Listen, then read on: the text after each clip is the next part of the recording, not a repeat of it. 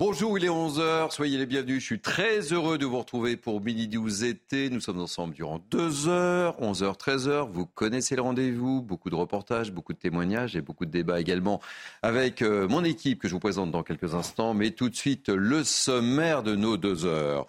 Dans quelques instants, on sera à Nîmes avec encore un homme de 18 ans tué par balle. La série noire continue malgré la CRS 8 sur place et le quartier de Pissevin placé sous haute surveillance. Nous serons à Nîmes, bien sûr, avec nos envoyés spéciaux Jean-Luc Thomas et Sacha Robin.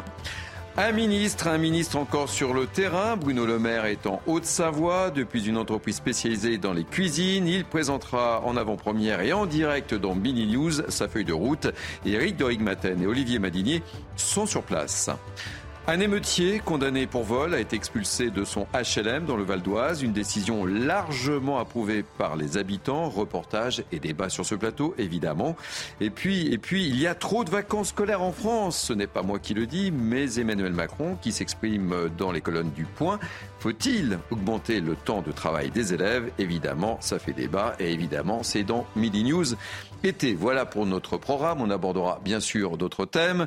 Merci de nous accueillir. Nous sommes ensemble durant deux heures. Tout de suite, place à l'info. Et l'info est incarnée ce matin par Somaya Labidi. Bonjour Somaya. Euh, bonjour Thierry, bonjour à tous. À la une de l'actualité, le gouvernement fait sa rentrée. Bruno Le Maire est en Haute-Savoie au programme visite d'un fabricant de meubles à Thône. Éric de Riedmaten, bonjour. Vous suivez ce déplacement pour nous. Éric, le ministre doit faire un discours dans quelques minutes pour présenter sa feuille de route budgétaire.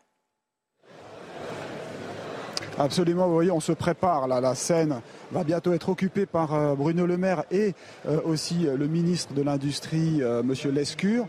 Vous voyez, on entend retentir les haut-parleurs. Regardez derrière, tous les acteurs économiques et politiques de la région, enfin du département Haute-Savoie sont venus. Ils vont maintenant aller écouter Bruno Le Maire qui arrive dans 2-3 minutes, qui va dévoiler sa feuille de route pour 2024. Et c'est vrai, c'est le terrain qui est privilégié. On est là pour parler directement aux forces vives de la nation. C'est ça qui est vraiment nouveau. Ça ne se passe plus dans les ministères.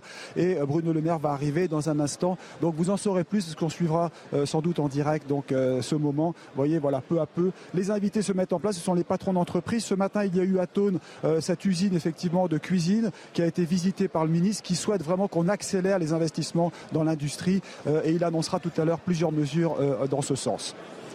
Merci Eric pour toutes ces précisions. Merci également à Olivier Madinier qui a permis la réalisation de ce euh, duplex. Lui aussi occupe le terrain. Clément Beaune fait face aux carences dans les transports scolaires. 6 euh, 000 postes de chauffeurs de bus sont toujours vacants à moins de deux semaines de la rentrée. Et pour recruter, les ministères du Transport et du Travail ont simplifié un certain nombre de procédures. En déplacement dans le Val d'Oise ce matin, le ministre des Transports a dressé un premier bilan. Écoutez. Nous n'avons pas d'inquiétude cette année pour organiser la rentrée scolaire, grâce justement à la mobilisation des régions qui assurent le transport scolaire, grâce à la mobilisation d'autres collectivités, grâce à la mobilisation très forte de toute la profession du transport routier, du transport scolaire. Je rappelle que c'est un enjeu majeur pour les familles, les parents, les enfants. Nous avons 15 millions d'élèves qui vont faire leur rentrée scolaire à partir du 4 septembre et 2 millions qui empruntent tous les jours les transports scolaires par des cars comme celui-ci. Et je salue cette mobilisation de beaucoup de petites ou moyennes entreprises notamment comme ici avec l'entreprise Grisel dans le Val d'Oise, pour assurer, s'organiser pour que le transport scolaire soit garanti, assuré à tous les Au cœur de l'actualité internationale, Evgeny Prigogine, présumé mort dans un crash aérien hier. Euh, Paris évoque des doutes raisonnables sur les conditions de cet accident. Selon les autorités russes, le patron du groupe Wagner se trouvait à bord d'un avion privé au nord-ouest de Moscou. L'annonce de la mort de l'homme à l'origine de la rébellion menée contre le Kremlin au mois de juin dernier fait beaucoup parler et douter. On ne connaît pas encore les, conditions dans lesquelles ce, crash a eu lieu. On peut avoir euh, des doutes raisonnables. Mais surtout, euh, Prigogine laisse derrière lui des charniers, euh, laisse derrière lui une, pagaille terrible dans une grande partie du globe. Je pense à l'Afrique, à l'Ukraine, bien sûr, à la Russie elle-même. C'est l'homme des bases œuvres de Poutine. Son action, ses mésactions, euh, ce qu'il a commis euh, est indissociable de la politique euh, de, Poutine, qui lui avait confié d'ailleurs la responsabilité de, mener ces, exactions à la tête du groupe Wagner. Voilà pour l'essentiel de l'actualité à 11h, Thierry. Merci beaucoup, ma chère Sommeil. On se retrouve dans une heure, évidemment, comme d'habitude. Allez, à tout à l'heure. Midi News été, c'est parti. 11h03 précisément. Nous sommes ensemble durant deux heures avec moi pour commenter l'actualité. Benjamin Morel, maître de conférence en droit public. Bonjour, mon cher Benjamin. Le retour d'Amine Elbaï, juriste. Bonjour, Thierry. Les vacances ont été bonnes? Très bonnes. Merci d'être parmi nous. Merci à vous. En ce jeudi, nous sommes jeudi, c'est bien cela. Euh, Joseph Tounel, fidèle de cette émission, directeur de la rédaction Capital Social. Eh oui, bonjour Thierry. Comme vous, fidèle au poste, les vrais travailleurs de l'été sont encore là. Eh oui, nous sommes là. Mais je vais partir euh, quelques jours en vacances quand même. Allez, on va commencer par prendre la, la direction de Nîmes, si vous le voulez bien. Euh, un homme de 18 ans a été tué par balle à nouveau et c'est encore, encore dans le quartier de Pissevin dont on vous parle, hélas, depuis plusieurs jours. Et on va retrouver tout de suite sur place nos envoyés spéciaux, Jean-Luc Thomas, Sacha Robin. Je le disais, encore, encore un meurtre dans ce quartier tristement connu, mon cher Jean-Luc. Oui, encore euh, un meurtre et euh, je vous garantis que tous les habitants que l'on a euh, rencontrés, parce qu'on est encore en période de deuil, n'oublions pas que le jeune Fayed a été tué dimanche soir, ça fait un petit peu plus de 48 heures.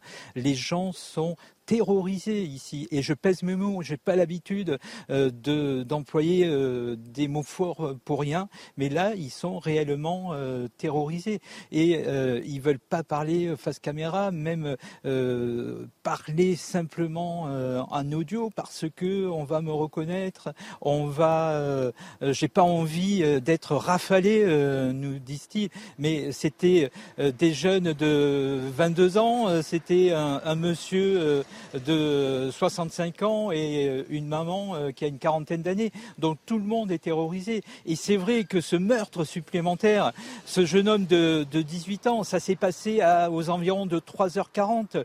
Euh, tous les habitants des immeubles aux alentours ont entendu les tirs et évidemment ils ne comprennent pas. Ils se disent mais que fait la police? Un, monsieur nous disait mais s'il y avait eu des rondes tout au long de la nuit, ce jeune homme serait encore, euh, serait encore euh, vivant. Je vous, rendez compte, il y a eu une quinzaine euh, de douilles qui ont été retrouvées par les policiers. Et malgré un massage cardiaque qui a été très long, eh bien les pompiers qui étaient présents n'ont pas pu sauver ce jeune homme, un jeune homme qui est originaire de, de Béziers. Et beaucoup de ces guetteurs, de ces dealers euh, sont, euh, viennent de, de l'extérieur parce que c'est de l'argent euh, facile. Ils peuvent se faire 1000 euros euh, par semaine. Alors bien sûr, il avait euh, du, du shit, de la drogue sur, euh, sur lui, mais en petite quantité. Il avait 85 euros sur lui, là aussi. Mais bon, c'est bien connu, en dessous de 100 euros et avec très peu de drogue, eh ben, il risque pas grand-chose. Donc le vrai problème, et on le dit depuis quasiment euh, le début, il faut qu'il y ait une présence euh, policière importante dans ce quartier pour que puisse cesser ou en tout cas diminuer euh, les trafics.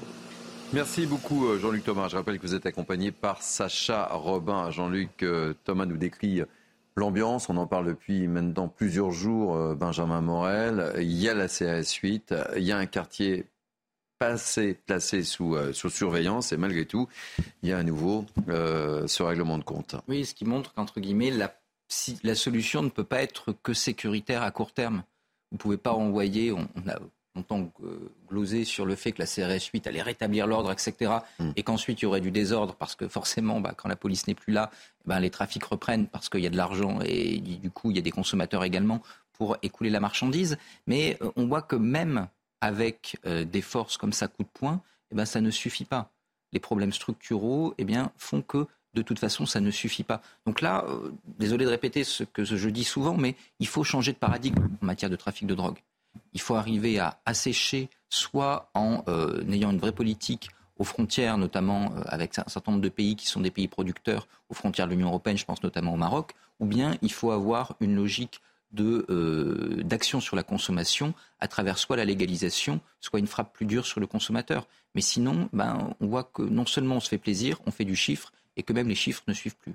Non, mais ce qu'il y a de dingue et, et de surréaliste, c'est qu'en fait, tous les médias parlent de ce qui s'est passé à Nîmes, qu'il y a des renforts de police, qu'évidemment, euh, on peut penser, ce que je disais, que ce quartier est placé sous surveillance, mais les trafiquants s'en moquent littéralement. Ça continue. Mais ça continue, parce qu'encore une fois, un, il y a un marché, puis deux, le fait qu'on en parle, paradoxalement, bah, c'est une forme de bravade. C'est-à-dire que s'ils peuvent montrer qu'ils sont plus forts que la police, que même sous l'œil des médias, ils continuent, eh bien, ils marquent d'autant plus leur territoire. Ça signifie qu'il n'y a pas d'échappatoire. On est dans une lutte symbolique et il ne faut pas oublier l'origine de la chose. On est dans une lutte entre bandes.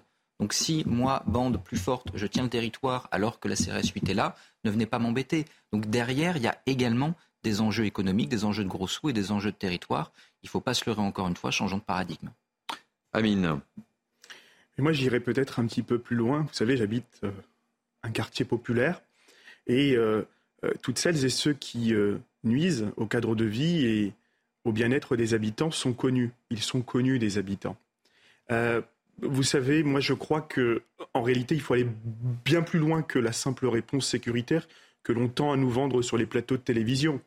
Euh, ces euh, dealers, on sait où ils habitent, on sait euh, qui les loge, qui les loge, c'est la République. nous leur avons mis à disposition des logements sociaux. Nous avons en fait au sein de l'État un appareil administratif qui ne fonctionne pas, qui est toujours tourné vers les mêmes. Cet appareil administratif s'appelle les impôts, s'appelle l'URSSAF. On sait le tourner contre les petits propriétaires, on sait euh, le tourner contre euh, les familles euh, lorsque elles ont des difficultés, mais on ne sait pas tourner cet appareil administratif à l'égard de toutes celles et ceux qui nuisent à la République. Moi, je crois qu'il faudra aller plus loin demain. Il faudra briser l'omerta dans ces quartiers. Il y a des familles entières qui ne parlent pas alors qu'elles savent parfaitement ce qui se passe. Il faudra être capable de retirer leurs logements sociaux.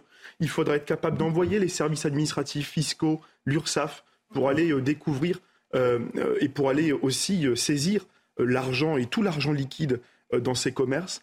Euh, dans ces commerces notamment, et il faut le dire, dans ces quartiers où cet argent mais il n'y a plus de commerce dans ces commerces. Hein. Ah mais je vais vous dire, où l'argent est blanchi. Si, si, si.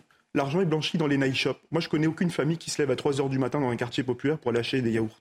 Ces night shops, on sait parfaitement pourquoi ils poussent comme des champignons dans les quartiers. Ils poussent notamment pour permettre de blanchir l'argent. Je crois qu'il faudra même être capable d'aller encore peut-être plus loin euh, sur, la, question de, la réponse pénale, parce que les policiers font un travail formidable. Il faudra augmenter la question des ressources humaines, notamment dans les services enquêteurs.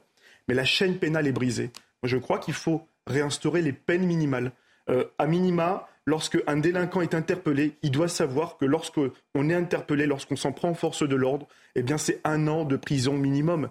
Voilà. Et, lorsqu'on sera capable finalement d'assumer euh, toutes ces vérités, tout ce dont personne ne veut parler parce que la loi du silence a pris le dessus par peur de représailles, par peur d'être euh, d'être attaqué par les dealers, alors là, oui, effectivement, la République aura gagné. Joseph, euh, je vous donne la parole dans quelques instants. Je vais faire écouter deux témoignages de la même personne, évidemment, parce que ce règlement de compte, bah, tout le monde assiste. Hein. on l'évoquait déjà, on voit tout de suite les images sur les réseaux sociaux, tout est filmé. Enfin, c'est quand même assez lunaire ces situations-là. Mais écoutez ce premier témoignage. Et ensuite, le deuxième, vous allez comprendre pourquoi je, souhaitais que vous écoutiez ce deuxième témoignage. Mais d'abord, le premier. Bah, il y a 3h40, moi je dors normalement à 22h. 3h40, j'ai sorti ma tête, je vois un OG, hop, il débarque, il part. On entend, une, on entend une rafleuse, le petit, le pauvre, il est en train d'agoniser par terre. On est arrivé, il était en train de. Il respirait comme ça. C'est choquant. On est des gosses. J'ai 22 ans, je suis un gosse, on est en train de faire un truc de fou. Voilà. Premier témoignage. Donc, euh, passif, euh, on, assiste, malheureusement on ne peut rien faire et on assiste. En revanche, écoutez ce qu'il nous le dit dans le deuxième témoignage. Et je suis persuadé que ça va vous faire réagir. Écoutez-le. On fait de la peine. Il est là, ça fait que deux mois. Il, devait reprendre ses études, il a eu le bac, il voulait un peu d'argent de poche, il a, essayé de chercher un job, il n'y avait pas. Et euh, quand, on n'a pas le permis, on a une tête d'arabe et ça passe pas les jobs. Mais moi, regardez, j'ai un bac plus 2, je dois faire du ménage de 5h45 à 8h45 après, il s'étonne qu'au final, ça finit là-bas. C'est normal, ça paye 1000 euros la semaine. Sérieusement, euh, vous voulez pas les prendre 1000 euros la semaine? Même moi, je, suis tenté de, parler, de les prendre. Après, je suis père de famille, c'est pas la même chose. Comprenez pourquoi je voulais vous faire euh, eh écouter C'est le reflet de la réalité, ça. Ça confirme. 18 ans, et ça confirme tous les, débats qu'on a sur ce plateau. Ce qu'on disait sur ce plateau euh, il y a deux jours. D'ailleurs, il y a deux jours, on parlait d'un gamin, j'espère qu'il n'est pas oublié, le petit Fayed. Mhm. depuis, on a vu sa photo en plus de cet enfant. C'est d'autant plus frappant un, visage souriant d'un enfant de 10 ans qui a été abattu. Euh, et moi, j'ai été marqué par le préfet. Euh, le préfet qui nous dit Ah oui, oui, mais maintenant on va faire. euh, c'était un peu tard parce qu'il y avait déjà eu dans le même quartier les fusillades. Un gamin de 15 ans qui avait été, maintenant c'en est un de 18 ans, même s'il a sa part de responsabilité, s'il était un peu dealer, 18 ans, c'est-à-dire que ce sont tous ceux qui pendant des années nous ont dit il n'y a pas de zone de non-droit. Alors ils vont habiter dans ce quartier. Ils y vont. Ils prennent leur petite valise, ils sortent de leur bel arrondissement, ils vont y vivre au quotidien. Ils vont voir s'il n'y a pas de zone de non-droit. Ils vont voir pourquoi les gens refusent maintenant de parler à visage découvert. Vous vous rendez compte? En France, aujourd'hui, il y a des endroits où des personnes ne peuvent pas s'exprimer à visage découvert parce qu'ils sont terrorisés. Alors, il y a des choses à faire. Euh, effectivement, ça a été, Amine en a évoqué, euh, Benjamin aussi. La réponse policière, et merci à la police, mhm. merci à la police qui fait son travail, mais qui n'a pas les moyens. C'est-à-dire qu'à un moment donné, il faut cibler un ou deux quartiers et mettre des moyens massifs des moyens de police, et on l'a dit aussi, des moyens de contrôle des flux financiers, parce que ces boutiques euh, qui se rachètent, qui blanchissent, on en voit. Eh euh, on en voit dans les quartiers, tout le, monde, peut passer, tout le monde peut les voir. Euh, et on laisse faire. Donc il y a quand même aussi un renoncement du politique, sans doute pour deux raisons. La première, le politique n'habite pas là. Ça se passerait aux endroits où ils habitent, ça serait quand même plus rapidement réglé. Et deux, ils ont une trouille, c'est qu'il y ait des incendies. Oui. Si le flux financier est coupé, si la police intervient massivement en contrôlant systématiquement, oui, il y aura sans doute quelques émeutes dans ces quartiers. Plus on tarde, plus ça sera terrible et difficile à régler. C'est ça le courage en politique. C'est d'y aller parce qu'il faut y aller pour le bien commun pour les braves gens qui habitent là, parce qu'il y a aussi des braves gens qui y habitent. Mais vous imaginez l'état d'esprit de, ces personnes. On va, les écouter dans, quelques instants. On a eu déjà, euh, depuis qu'on parle de cette dramatique euh, fusillade qui a, qui a tué ce, jeune fille de, de 10 ans, on a des, habitants qui sont euh, terrorisés, qui en ont assez, et, je, pèse, je pèse mes mots. Mais quel pied de nez quand même quel pied de nez, alors qu'on l'évoquait avec Benjamin, on en parle, les policiers sont là, la CRUC est là, attendez, regardez. Et ça continue.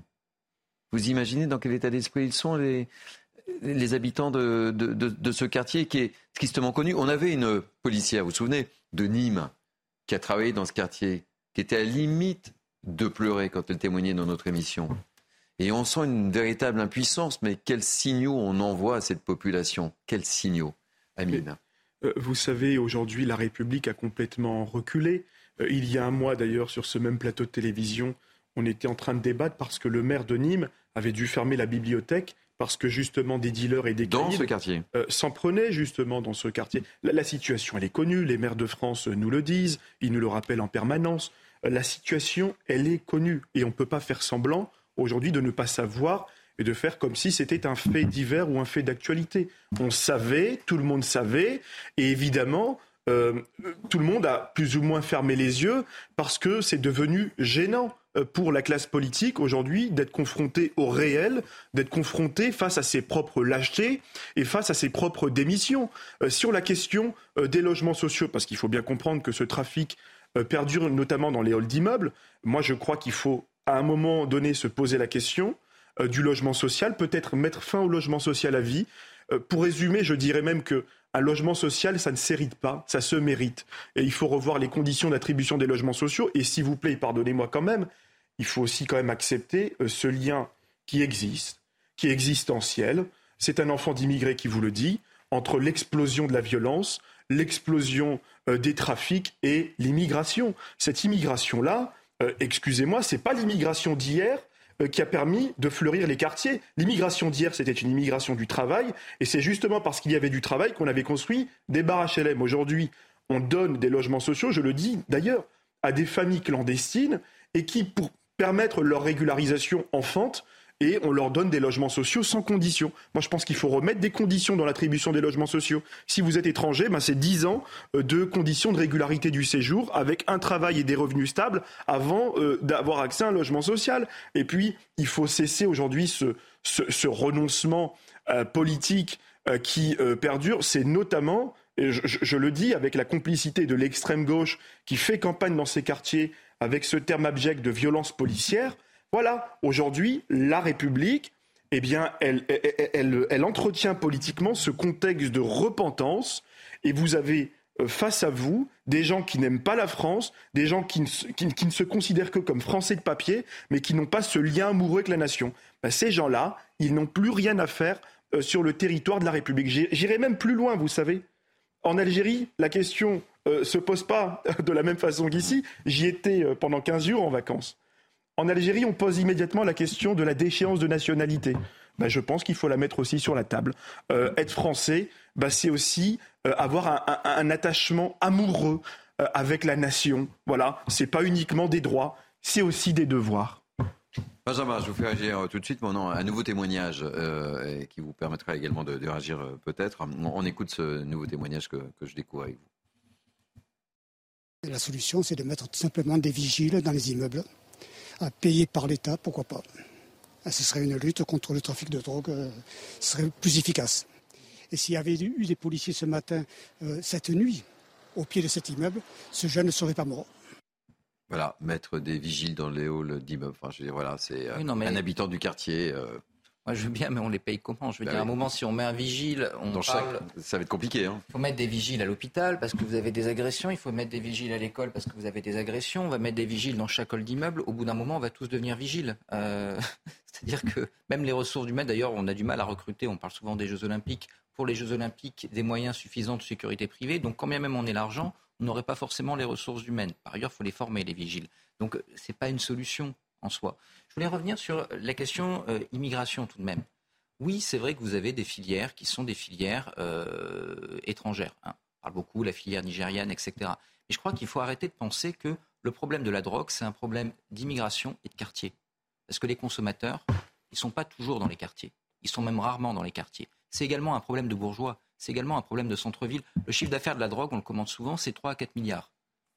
Et donc, ce faisant, quand vous avez un tel marché, même si vous arrivez à mettre tous les trafiquants en prison, d'autres trouveront leur place. Euh, regardez le témoignage qu'on a eu tout à l'heure, 1000 euros par semaine.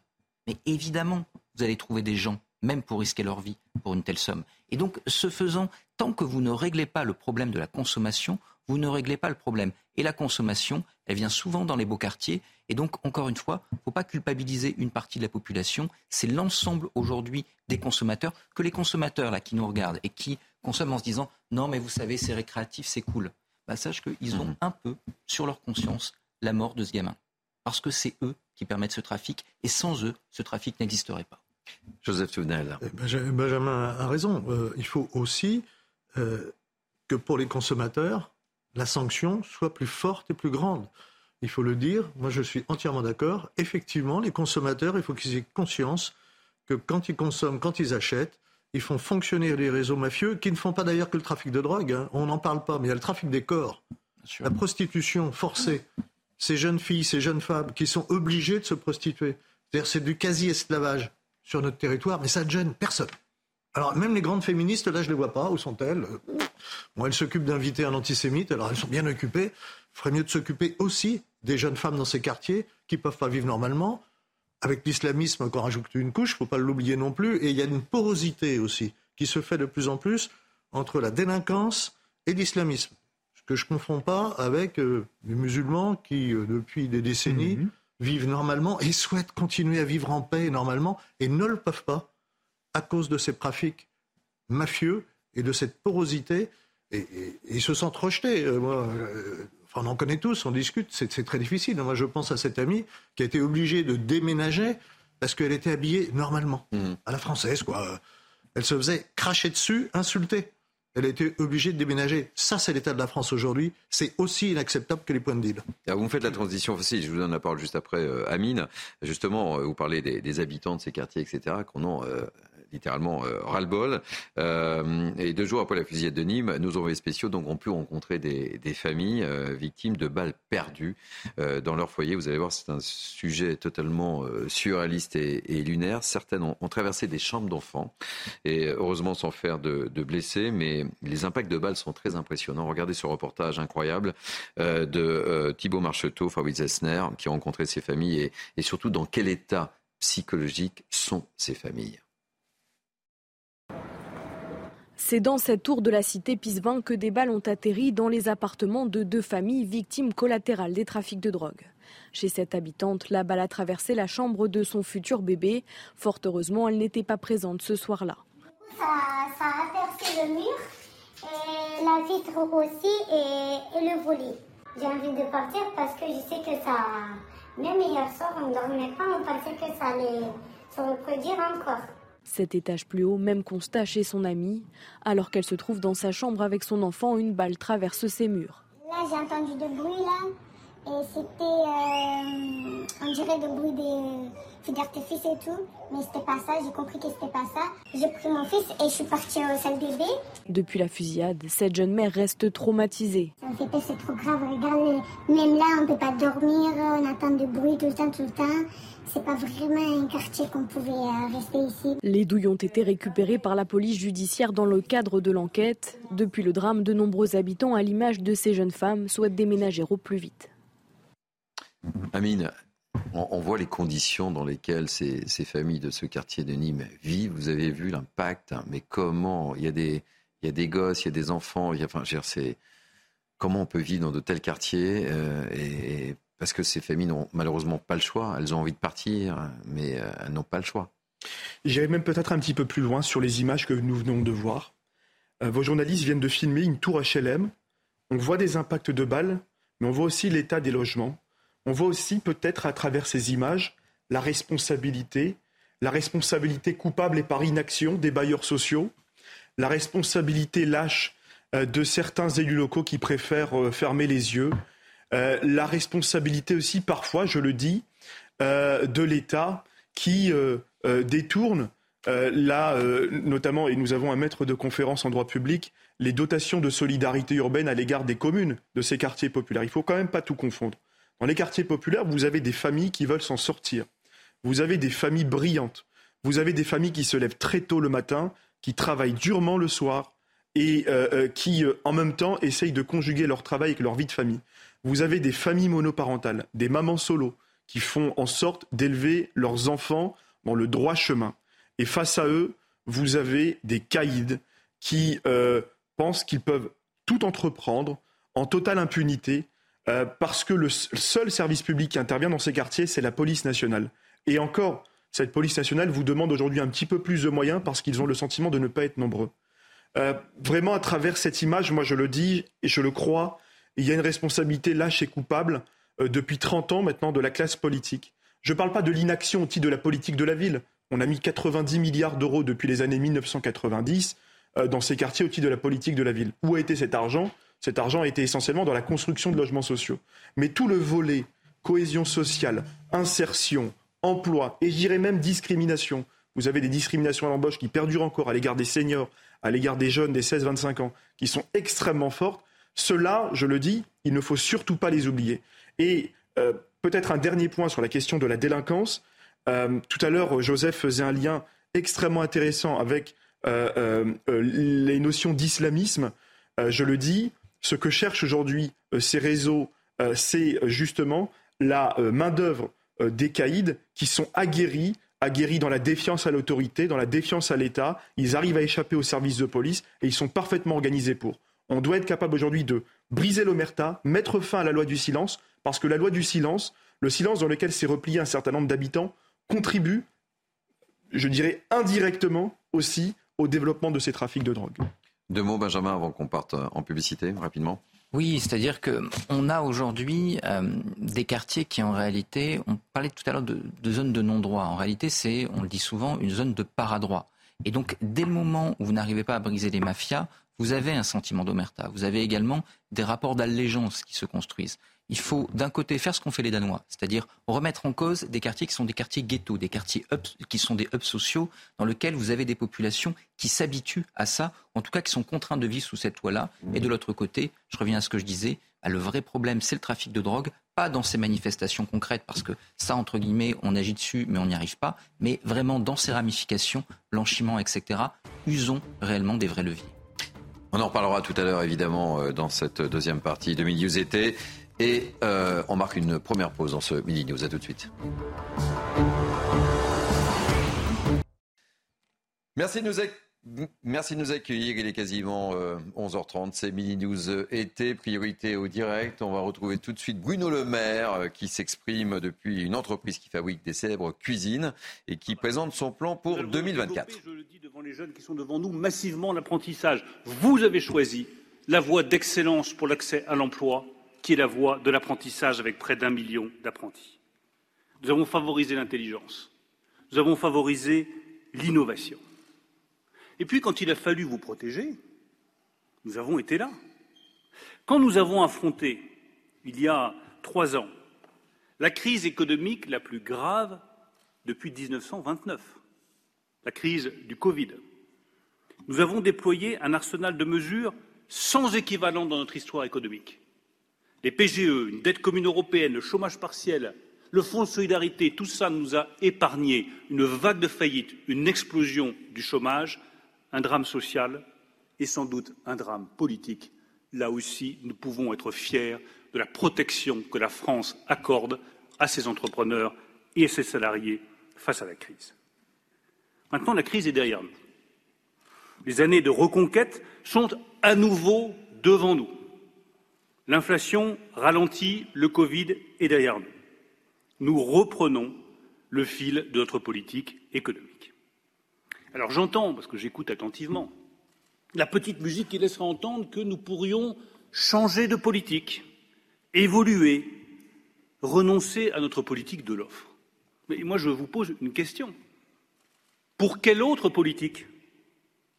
La politique du matraquage fiscal des entreprises, qui conduit inéluctablement au matraquage fiscal des classes moyennes Certainement pas. La politique du moins de travail et plus de dettes Certainement pas. La politique de la culpabilisation des entrepreneurs, de la culpabilisation des créateurs de richesses et de nos grands champions nationaux qu'on adore détester mais dans lesquels on aime bien travailler Certainement pas non plus. Je veux donc rassurer tous ceux qui nous soutiennent depuis plus de six ans et qui accompagnent nos efforts de transformation de l'économie. Je vous remercie une nouvelle fois et je veux vous dire que vous pouvez compter sur nous. Vous pouvez compter sur Roland Lescure. Vous pouvez compter sur le gouvernement. Vous pouvez compter sur la majorité. Vous pouvez compter sur le président de la République. Nous ne dévirons pas d'un pouce de la seule politique économique qui a donné les meilleurs résultats que la France ait connus depuis 40 ans, la politique de l'offre, la politique qui valorise le travail, la politique qui valorise l'engagement, l'esprit d'innovation, l'esprit de conquête, l'investissement et la création de richesses.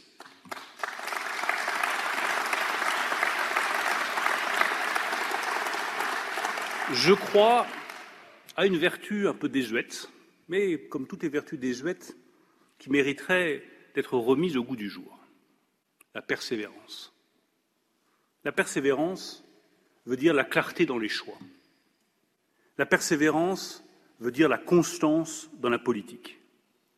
La persévérance veut dire la capacité à décider en fonction des seuls intérêts supérieurs de la nation. La persévérance veut dire garder la même politique fiscale. Et je tiens là aussi à tordre le cou à de mauvaises rumeurs. Nous garderons la même politique fiscale, nous continuerons à baisser les impôts sur les ménages comme sur les entreprises. Nous tiendrons notre engagement au plus tôt de baisse d'impôts des ménages de 2 milliards d'euros. Nous tiendrons notre engagement de baisse des impôts de production et de suppression définitive de la contribution sur la valeur ajoutée. Alors j'entends les craintes des entrepreneurs, là aussi j'écoute, je dialogue, et je les entends qui nous disent mais est-ce que vous allez vraiment supprimer la CVAE Mais ces craintes sont infondées. Je veux juste rappeler que je me suis personnellement battu dès 2018 pour la suppression des impôts de production. Je crois avoir été le premier à dire les impôts de production, c'est un boulet pour le développement de l'industrie en France. Et si nous voulons rouvrir des usines, embaucher des ouvriers, engager la reconquête industrielle, il faut commencer par baisser des impôts de production qui étaient sept fois plus élevés que chez notre voisin allemand. Ça ne faisait même pas partie des promesses du président de la République en 2017, et pourtant, avec le président de la République, nous l'avons fait. Alors qui peut douter de notre détermination à baisser les impôts chez les entreprises et à mettre fin à la CVE. Je n'ai qu'une parole. Nous avions dit que nous ramènerions l'IS, l'impôt sur les sociétés, de 33,3 à 25% Nous l'avons fait. Nous avions dit que nous mettrions en place un prélèvement forfaitaire unique. Nous l'avons fait. Nous avons dit que nous baisserions les impôts de production. Nous l'avons fait. Et je tiens juste à rappeler que nous avons déjà baissé de 14 milliards d'euros les impôts de production. Mon engagement est clair. À la fin 2027, la CVAE sera définitivement supprimée et nous poursuivrons la baisse de cet impôt dès le budget 2024.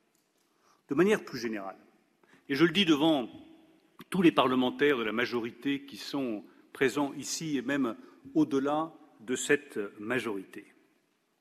Notre politique de réduction de la pression fiscale sur les ménages, sur vous, les citoyens, comme sur les entreprises, c'est à la fois un acquis financier pour les ménages, un acquis économique pour les entreprises et, mesdames et messieurs les parlementaires de la majorité, un acquis politique pour notre majorité. Il est donc exclu de revenir dessus. Alors, quelles sont euh, maintenant les perspectives pour l'avenir? Soyons ordonnés, cohérents, simples, clairs. Il y a une priorité immédiate. La priorité immédiate, c'est le combat contre l'inflation. Chacun voit bien qu'aujourd'hui, la vie est chère. Et il suffit de discuter, de dialoguer avec nos compatriotes pour savoir que le prix du caddie, le prix des courses, le prix des rentrées scolaires maintenant est un sujet qui inquiète profondément nos compatriotes. Je veux simplement rappeler, en reprenant euh, cette hauteur chère au maire de Chabonix que je salue, que l'inflation n'est pas un problème français. C'est un phénomène mondial qui touche toutes les nations à travers la planète et en particulier l'Union européenne. L'Europe a connu la crise inflationniste la plus grave depuis les années 70 et depuis le choc pétrolier. Les prix de l'électricité et du gaz ont explosé partout en Europe. Ce n'est pas un sujet français, c'est un sujet européen et mondial. Je rappelle aussi que le seul pays où les prix du gaz et les prix de l'électricité n'ont pas explosé depuis deux ans, c'est la France. Le seul pays qui a mis en place un, bouclier énergétique sur le gaz et sur l'électricité, c'est la France.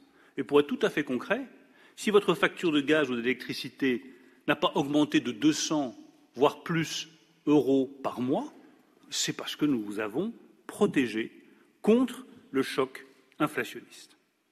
J'avais indiqué que l'inflation commencerait à ralentir à l'été 2023. Nous y sommes et les chiffres de l'INSEE confirment que l'inflation ralentit.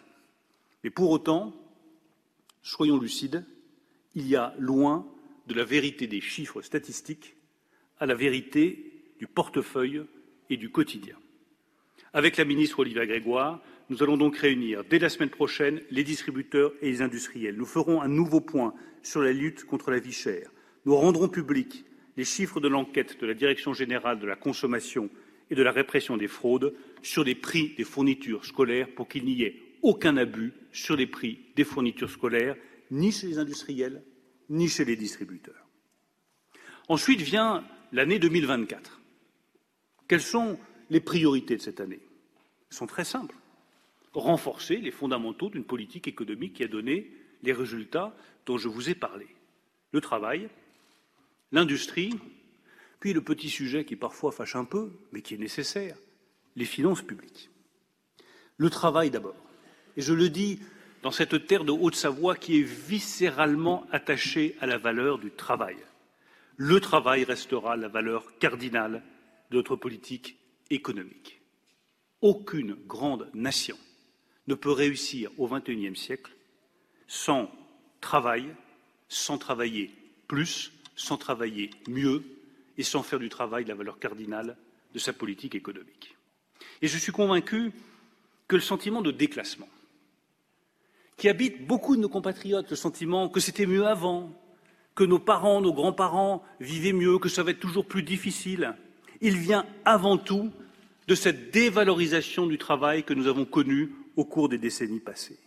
Toutes ces lubies du retour à la retraite à 60 ans, ces lubies du travailler moins, ces lubies de toujours redistribuer plus, toujours plus d'allocations, toujours plus de prestations, mais toujours moins de travail, ces lubies ont mis la France dans le mur. elles ont trompé les Français, elles sont des illusions et elles ne produisent qu'appauvrissement et déclassement de la nation. Nous tournerons le dos à cette politique du travailler moins et redistribuer plus. Cette politique-là, ce sont les slogans des années 80 qui ont mis la France dans le mur. La solidarité, oui. La gratuité de tout sur le dos de ceux qui travaillent, non. C'est aussi simple que cela. Avec la réforme des retraites, avec la réforme de l'assurance chômage, avec la transformation du marché du travail, ben, nous avons pris les décisions nécessaires avec le président de la République, avec le Premier ministre, pour prendre un chemin inverse à ce chemin de l'illusion qui est celui du travailler moins et de redistribuer plus. Nous avons réussi à passer en six ans de 9 à 7% de taux de chômage. Nous avons le taux d'activité des 25-64 ans le plus élevé que nous ayons connu depuis 1974. Mais je veux le dire là aussi sans tourner autour du pot. Le plus difficile est devant nous. Passer de 9 à 7 était déjà un beau succès. Passer de 7 à 5% de taux de chômage, ce sera un exploit. Cet exploit, nous voulons l'accomplir. Nous voulons l'accomplir d'ici 2027. Je rappelle que notre pays n'a pas connu le plein emploi depuis plus de 50 ans. Et je rappelle, pour dire les choses avec franchise, ma conviction. Parvenir au plein emploi ne se fera pas sans mesures fortes, en rupture avec les politiques qui visaient à accompagner le chômage de masse.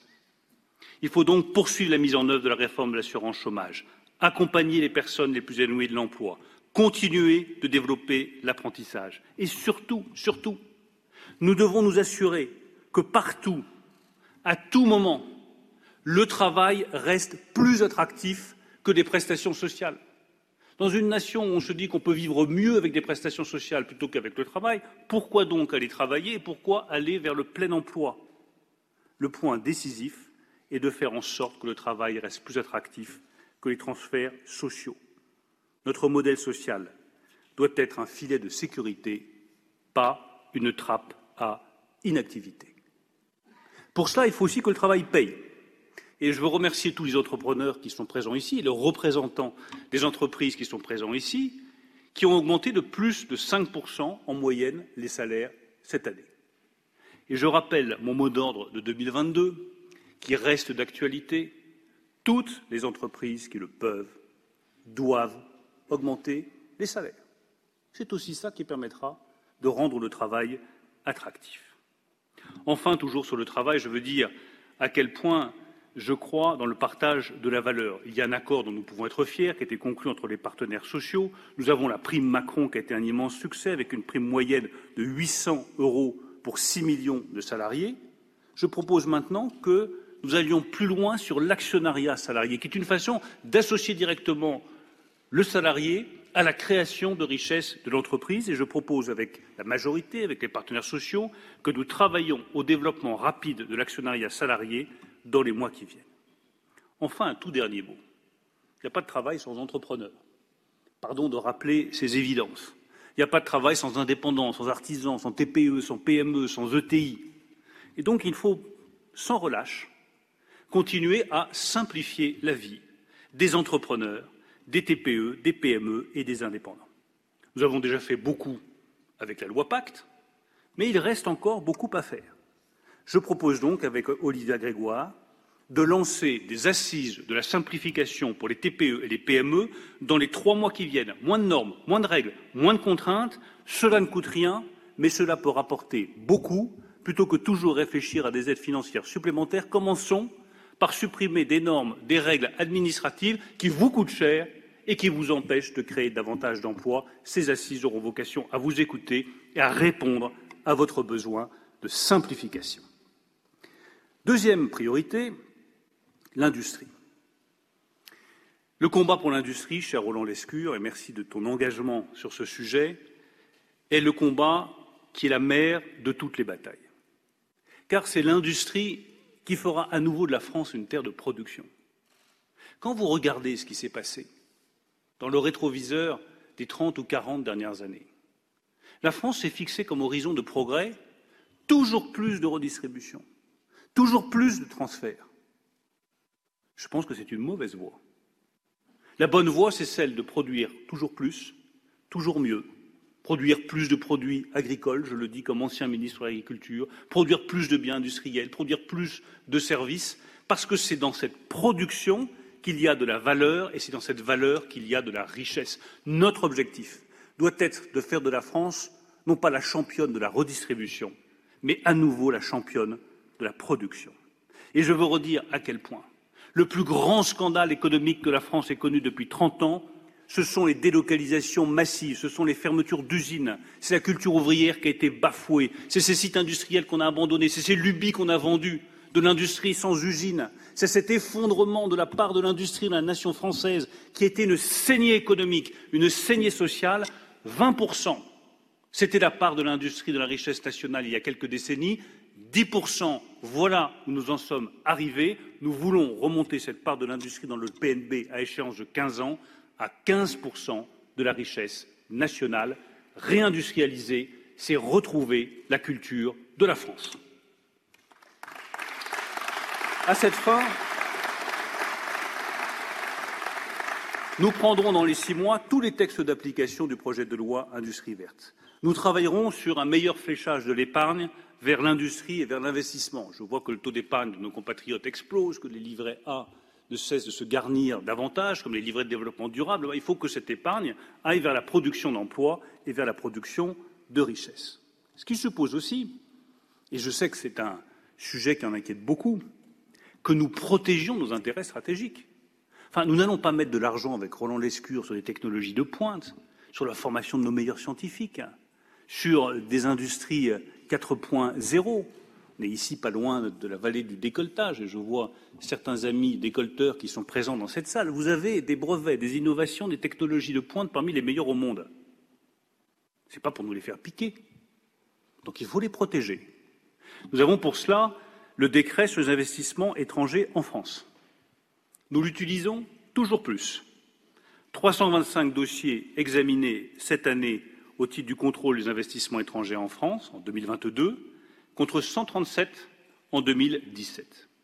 Je propose de renforcer à nouveau ce dispositif de contrôle des investissements étrangers en France à un moment où euh, les possibilités de prédation sur nos technologies et nos savoir-faire n'ont jamais été aussi élevés.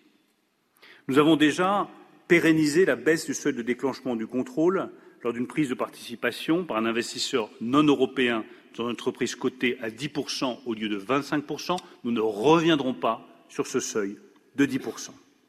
Nous élargirons les secteurs éligibles au contrôle du décret IEF, notamment aux activités d'extraction et de transformation des matières premières critiques car ces secteurs sont devenus décisifs pour la souveraineté du pays et pour notre secteur industriel. Regardez les décisions qui ont été prises récemment par la Chine sur le gallium, sur le germanium, qui sont des composants indispensables pour la production de semi-conducteurs. Il faut protéger l'extraction et la transformation des matières premières critiques. Ils seront donc inclus dans le décret sur le contrôle des investissements étrangers en France.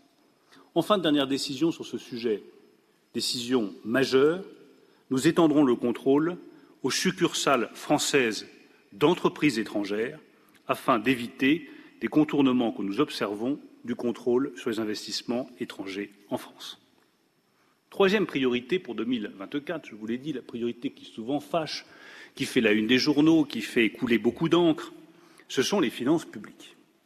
Mais je pense que tout le monde ici, euh, en Haute-Savoie, terre de travail, je le redis, terre de raison et de modération, chacun est bien convaincu qu'il ne peut pas y avoir de grandes nations économiques sans des finances publiques saines et que désendetter le pays est une exigence absolue et qu'accélérer le désendettement est d'autant plus nécessaire que les taux d'intérêt remontent et que les conditions de financement ont changé.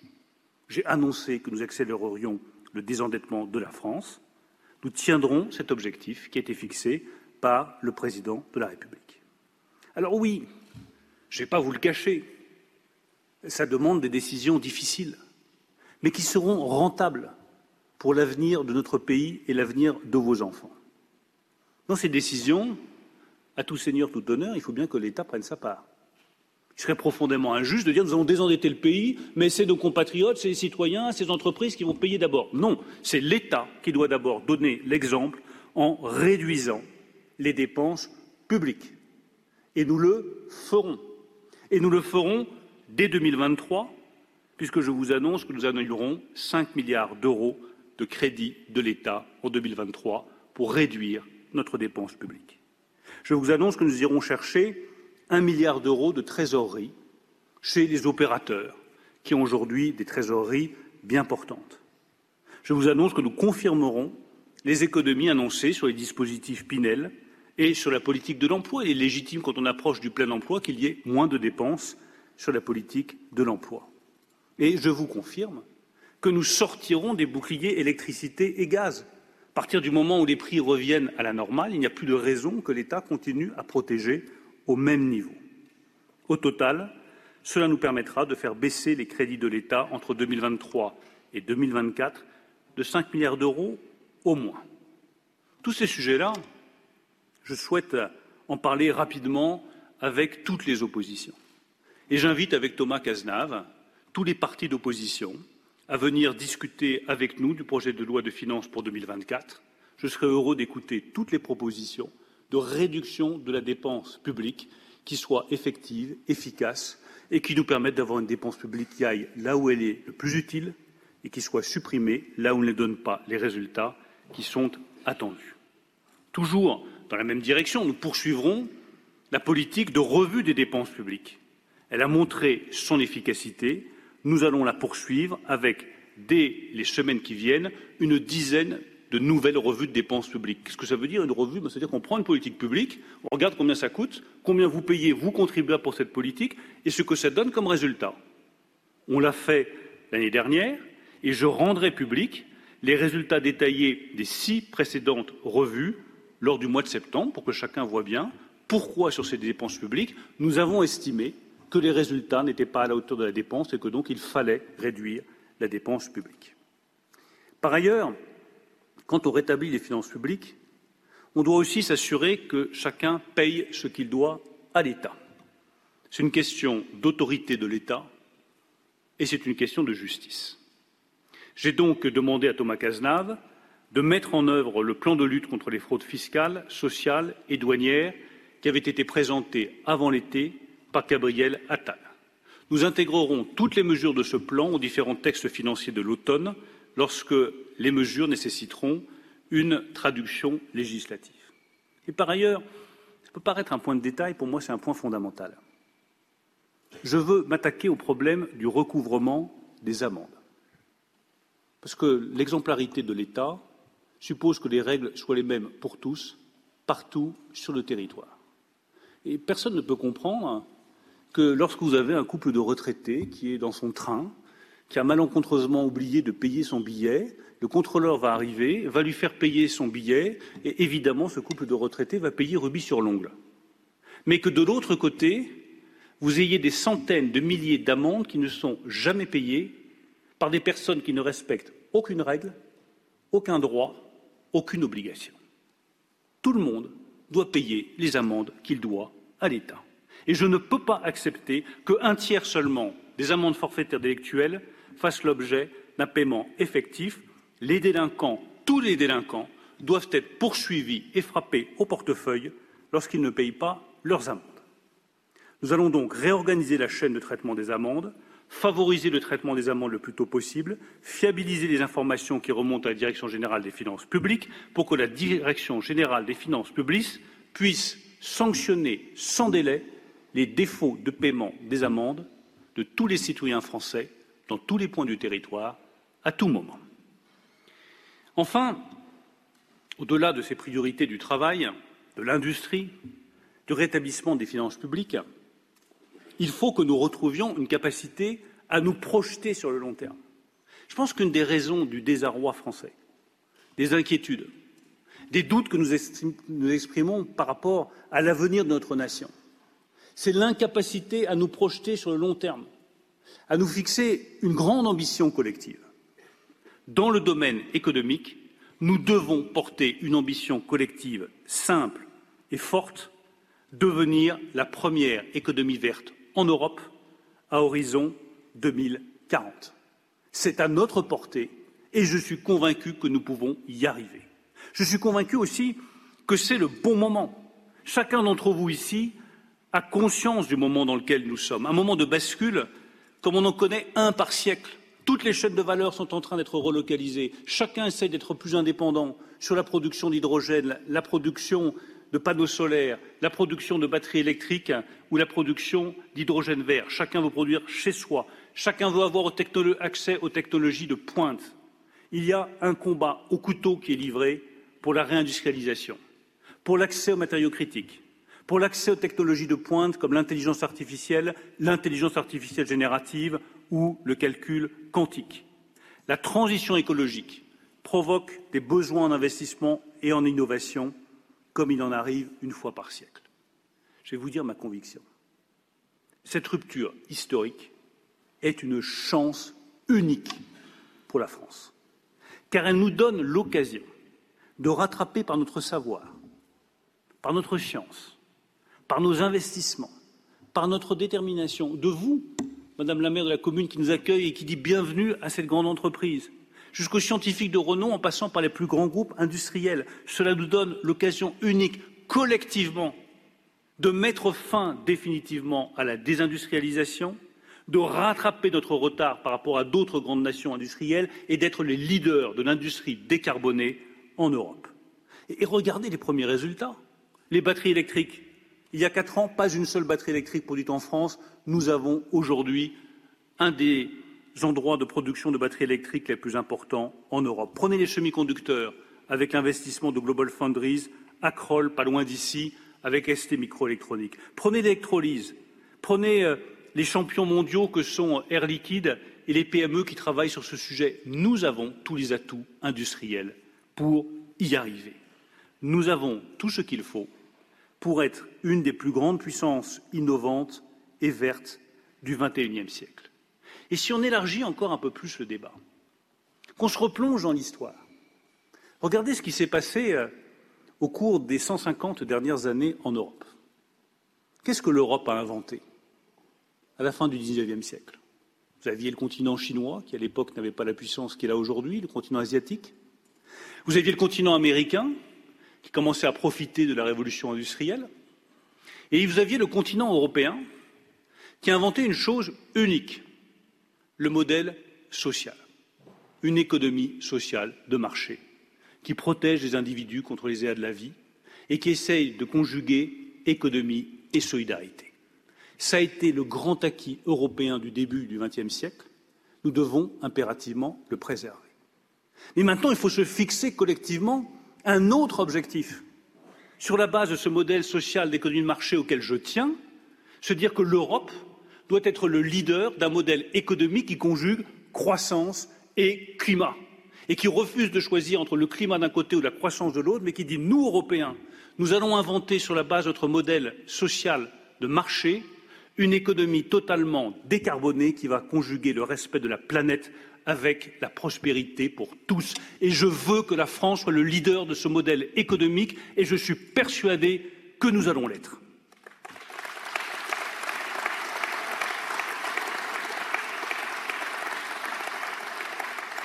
Quelles sont les conditions pour cela? La première, la formation. Il n'y aura pas de transformation, de décarbonation de notre économie sans formation des compétences qui sont nécessaires. Il faut former plus, il faut former mieux à la décarbonation de l'économie. Nous augmenterons donc massivement le nombre d'ingénieurs formés chaque année d'ici la fin du quinquennat. Nous doublerons le nombre d'écoles de production qui sont tellement utiles, on l'a vu ici, chez Mobalpa, comme dans beaucoup d'autres usines en France. Nous allons informer les jeunes sur les métiers d'avenir et sur leur rémunération. Ce sera l'objet de la plateforme Insert Jeune, Insert Sup, qui, dès 2024, permettra de donner le taux d'emploi et le salaire à la sortie de chaque formation. C'est quand même bien le minimum, quand vous avez 18 ou 20 ans et que vous engagez dans une formation, de savoir si c'est une impasse ou si, au contraire, elle vous offre un avenir, un emploi et une bonne rémunération. Nous renforcerons la découverte des métiers dès la cinquième en mobilisant les entreprises. Cette proposition, elle vient de nos discussions ici en Haute-Savoie avec tous ces entrepreneurs qui me disaient Mais les jeunes ne savent pas ce que c'est que l'usine. Ils pensent que c'est encore Zola, alors que c'est l'informatique et la création. Nous devons relever notre niveau d'ambition sur le niveau scolaire des Français, en particulier en mathématiques, et remonter la pente du classement PISA. Avec Gabriel Attal, nous sommes totalement déterminés à livrer ce combat. Et je pense que nos résultats sur le classement de Shanghai, le classement des universités, montrent que c'est possible. La deuxième condition, je le dis devant le président Accoyer qui livre ce combat depuis des années, c'est de disposer d'une énergie décarbonée au prix le plus bas possible. La meilleure façon de décarboner, c'est la sobriété. La sobriété est une voie de passage nécessaire et nous devons tous nous engager dans cette direction. La deuxième voie, c'est celle des énergies renouvelables. J'y crois profondément, je pense qu'il faut les développer. Le président de la République a annoncé un plan massif de développement des énergies renouvelables. Le troisième condition, ça s'appelle l'énergie nucléaire. L'énergie nucléaire est un atout stratégique de la France. Le président de la République a annoncé la réalisation de six nouveaux EPR. Nous tiendrons les délais. Nous produirons plus d'électricité nucléaire, plus d'électricité décarbonée, et cela sera un atout compétitif majeur pour notre pays. Par quelle folie collective Par quel aveuglement en sommes-nous arrivés à prendre l'un des atouts stratégiques de la France, l'énergie nucléaire, et à systématiquement attaquer, critiquer cette filière, cette technologie, ces entrepreneurs et ces industriels? C'était une faute contre notre économie, c'était une faute contre l'esprit. Je me félicite que notre majorité, avec d'autres, et je salue une fois encore le combat de Bernard Accoyer dans cette direction-là, ait enfin amorcé un tournant inverse en réaffirmant la place de l'énergie nucléaire dans le mix énergétique français. Et je veux dire aussi à tous nos compatriotes, dire à tous les autres États européens il n'y aura pas de réindustrialisation, de décarbonation de l'industrie européenne sans énergie nucléaire. Alors assez avec les attaques contre l'énergie nucléaire, assez avec les attaques contre l'innovation sur cette énergie qui est propre et décarbonée. La France portera la voix du nucléaire en Europe haut et fort.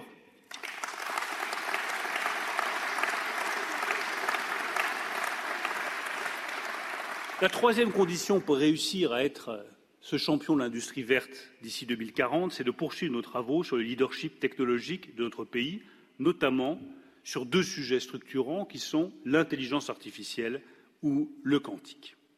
Le plan France 2030, annoncé par le président de la République, est un outil majeur en la matière. Mais chacun voit bien que sur l'intelligence artificielle générative, les choses se précipitent avec ChatGPT, avec d'autres instruments. Je précise que j'ai écrit moi-même ce discours, ce n'est pas ChatGPT qui l'a rédigé. Enfin, peut-être qu'un jour, on pourra se passer de ministre et de rédacteur de discours, mais ce moment-là n'est pas encore arrivé. comme je crois à la création, à l'imagination de chacun, j'espère que ce moment-là n'arrivera jamais.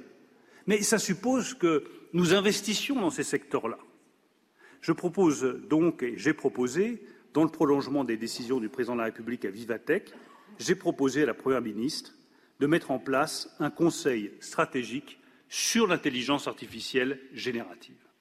Ce conseil aura vocation à nous assurer que nous maintenons notre leadership technologique sur ce sujet, que nous examinons toutes les mesures nécessaires pour qu'en matière d'infrastructure, de calcul, d'accès aux capacités de calcul, d'accès aux données, d'offres de services, de formation, la France dispose de tous les instruments pour développer une filière de rang mondial. Nous avons les capacités pour le faire, nous avons les meilleurs scientifiques, nous avons les meilleurs chercheurs, nous avons les meilleures entreprises de la tech dans ce domaine-là. Mais ce que je ne veux pas voir, c'est nos grands scientifiques, nos élèves formés à Polytechnique, à Normal Sup ou ailleurs, avec le niveau de sciences et de mathématiques le plus élevé au monde, qui tout d'un coup filent à Palo Alto parce qu'ils sont mieux payés là-bas. Ça, ça n'est pas un modèle attractif pour nous. Nous devons nous assurer que nos compétences restent à domicile et que nous avons les moyens de les développer. L'autre grand volet de ce Conseil stratégique, c'est évidemment faire des recommandations sur les enjeux d'éthique, les enjeux de régulation, notamment s'agissant des métiers de la création, de la propriété intellectuelle, pour s'assurer qu'on ne fasse pas n'importe quoi avec l'intelligence artificielle. Comme tout grand progrès, l'intelligence artificielle demande une grande régulation. Et c'est à la France aussi, dans le cadre de ce Conseil stratégique, de faire des propositions. Enfin, tout dernier élément qui doit permettre d'être une grande puissance décarbonée, c'est évidemment nous adapter au changement climatique. Je veux, une fois encore, mêler la lucidité à ce rêve de devenir la première puissance verte en Europe d'ici 2040. Décarboner ne suffira pas. Il faut aussi nous adapter au réchauffement climatique. Les enjeux économiques de l'adaptation au changement climatique sont absolument considérables. Et décarboner, je le redis, ne suffira pas, c'est nécessaire. Bien sûr qu'il faut décarboner les PME, consommer moins de CO2, émettre moins de CO2 quand on produit, mais malheureusement, je vous parle aujourd'hui dans une salle qui est tempérée, mais dehors, il fait une chaleur écrasante. Donc le réchauffement climatique, il est déjà là, l'adaptation, elle est immédiatement nécessaire. Il faut que nous évaluions les conséquences sur notre modèle économique. Prenez les assurances. L'assurance, elle est là pour protéger contre les risques éventuels, pas pour protéger contre les risques certains, sinon le modèle économique ne tient plus. Or, hélas, les risques climatiques sont certains. Les phénomènes de retrait, gonflement, argile sont certains. Le trait de côte et son érosion, c'est certain. Les vagues de sécheresse, c'est certain. Les inondations régulières, c'est certain. Les tempêtes régulières, ici ou plus loin dans les départements d'outre-mer sont hélas certains. J'ai donc demandé avec Christophe Béchu à des scientifiques, à des assureurs, de faire des propositions sur l'évolution du modèle assurantiel. Il faut que nous fassions la même chose sur tous les secteurs économiques pour savoir comment adapter notre économie au réchauffement climatique. Faire de la politique, cela suppose un bon équilibre entre le rêve et la lucidité. Notre rêve est de freiner le réchauffement climatique. La lucidité commande de nous y adapter sans délai. Et pour terminer euh, cette intervention euh, de rentrée, euh, ma septième désormais, je dirais que cet équilibre entre le rêve et la lucidité, cela vaut pour le réchauffement climatique, cela vaut plus largement pour tout engagement public. Beaucoup de rêves, une bonne dose de lucidité, voilà ma ligne de conduite. Et je crois qu'elle doit nous amener à reconnaître une chose simple par laquelle j'ai commencé mon discours. La France est un pays exceptionnel.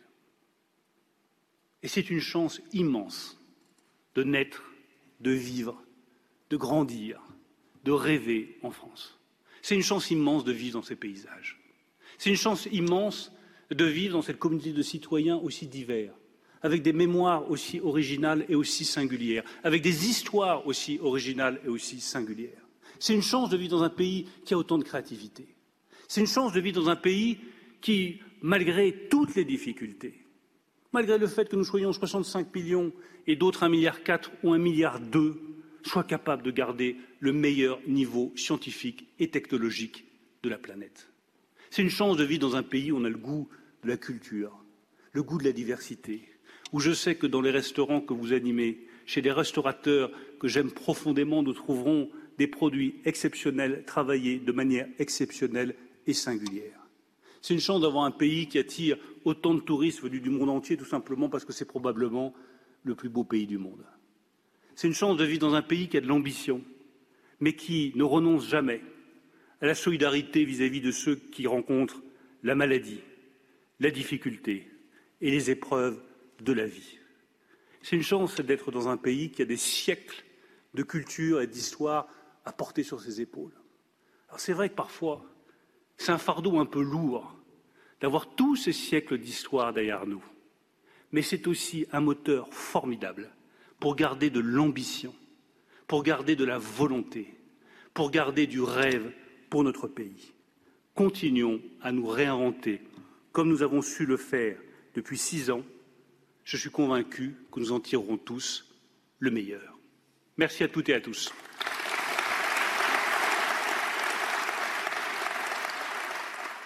Voilà, vous êtes bien sur CNews, c'est News été jusqu'à 13h. C'était le discours de rentrée de Bruno Le Maire, le ministre de l'économie et des finances, euh, qui présentait aujourd'hui sa feuille de route pour 2024. Et on va retrouver tout de suite sur place Éric de Maten et Olivier Madinier, qui sont nos envoyés spéciaux. Bonjour mon cher Éric.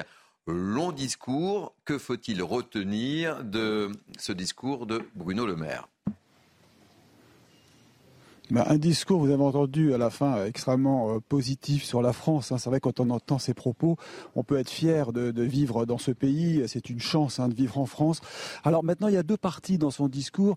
Euh, D'abord politique. Hein. On sent qu'il reprend euh, euh les grandes lignes d'Emmanuel Macron, hein, où de toute façon, il faudra travailler plus. Donc il justifie la réforme des retraites. Les aides sociales, bah, il faut s'y faire. Mais d'ici à 2027, elles auront tendance à être plus sélectives et elles auront tendance à baisser parce qu'il faut que le travail rapporte plus que euh, ceux qui bénéficient d'aides sociales, même s'il précise bien que les aides sociales doivent demeurer pour les, les, les, plus modestes et ceux qui en ont vraiment besoin. Et puis euh, l'industrie, voilà, il était ici dans la vallée euh, de, de, de, de la Haute-Savoie, hein, cette vallée où il y a beaucoup d'entreprises. On croit toujours que la Haute-Savoie, ce sont les stations de ski, mais il y a la microtechnologie, il y a les entreprises de décolletage, il y a ici Mobalpa, Igena, et il leur a dit au patron, écoutez, voilà, on va continuer de vous aider, euh, et notamment sur les impôts de production qui sont vraiment très lourds, très pénalisants on sait que ces impôts disparaîtront d'ici à 2027, donc fin du, du, du, mandat, du quinquennat, mais progressivement et non pas euh, en 2024 seulement. Maintenant, sur le plan alors strictement économique, pas de hausse d'impôts, ça c'est confirmé de la part de Bruno Le Maire, mais tout de même des taxes. Hein. Et ces taxes, euh, elles vont en fait concerner euh, essentiellement tout ce qui n'est pas vert, tout ce qui n'est pas en faveur de l'environnement. Euh, sans donner vraiment trop de détails, on sait qu'il y aura euh, un alourdissement des taxes sur euh, les autoroutes. Ça, l'exemple a été donné concrètement, peut-être sur euh, les aéroports, sur les billets d'avion. Donc ça se répercutera indirectement sur le pouvoir d'achat. Mais voilà, en tout cas, euh, pour résumer, il y aura des sacrifices à faire. Euh, cette, cette fierté de la France, eh bien, elle doit se mériter aussi. Hein. Si on veut que la France réussisse et s'en sorte bien, eh bien, il faut travailler plus. Alors ce qui est intéressant, c'est que Bruno Le Maire est, relativement fier des résultats, puisqu'on fera 1% de croissance cette année, nous l'a dit ce matin. Euh, 1% de croissance, là où l'Allemagne, elle, entre pratiquement en récession. Donc, vous voyez, peut-être, et je vais terminer par là, la France est peut-être sur aujourd'hui sur un tremplin pour rebondir et récupérer ce qu'elle a perdu pendant des années. Ce sera long. Il y a encore quatre ans de travail, donc c'est pour ça que je vous disais c'est très politique. Mais en tout cas, si les efforts sont là, la France peut s'en sortir. Elle s'en sortira mieux que d'autres pays, surtout à une période charnière où vraiment la tension internationale est au maximum. Merci beaucoup, mon cher Eric de Rigmaten. Je vous rappelle que vous êtes accompagné par Olivier Madinier, allez, rapide synthèse. Qu'avez-vous retenu, messieurs, euh, de cette prise de parole de Bruno Le Maire? On a un peu le sentiment que. Il fait un peu acte de candidature quand même. On avait l'impression que c'était le discours d'un candidat aussi. Euh, après, c'est mon analyse, hein, mais je, je, vous pose on là. On a pu noter d'ailleurs que le début du discours parle un peu de nous. Du nous, c'est le gouvernement. Et ensuite, c'est je, je, je, je. Peut-être qu'il pense à M. Darmanin et que aux prochaines échéances. Euh, ce qui est intéressant dans Bruno Le Maire, c'est que euh, c'est pas un perdreau de l'année. Il a été secrétaire d'État aux Affaires européennes. Il a été euh, pendant plus de trois ans ministre de l'Agriculture. Ça fait plus de six ans qu'il est ministre de l'Économie. Et donc, on peut juger un homme à ses résultats. C'est celui quand même qui, il y a quelques mois, nous a affirmé, mais très fermement, il n'y aura pas d'augmentation du prix de l'électricité. Dans le même discours, il reprend trois fois. Il est très ferme. Il n'y aura pas d'augmentation du prix de l'électricité. J'ai reçu ma facture, j'ai vu plus 10%. Et donc, du coup, moi, la crédibilité de ces gens, zéro. Et ça, pour moi, c'est à pleurer parce que je rejoins euh, ce qu'a soulevé Eric, Eric Maten, c'est la fierté du pays. Oui, on a un beau pays. Oui, on a un grand pays. Oui, on a un pays qui a une histoire qui mérite d'être défendue, qui mérite de progresser. Mais enfin, euh, je regarde les discours et j'ai l'impression que c'est le gouvernement des mots M-O-T-S qui ne va pas régler nos mots M-A-U-X. Et ça, c'est à pleurer. Benjamin Morel.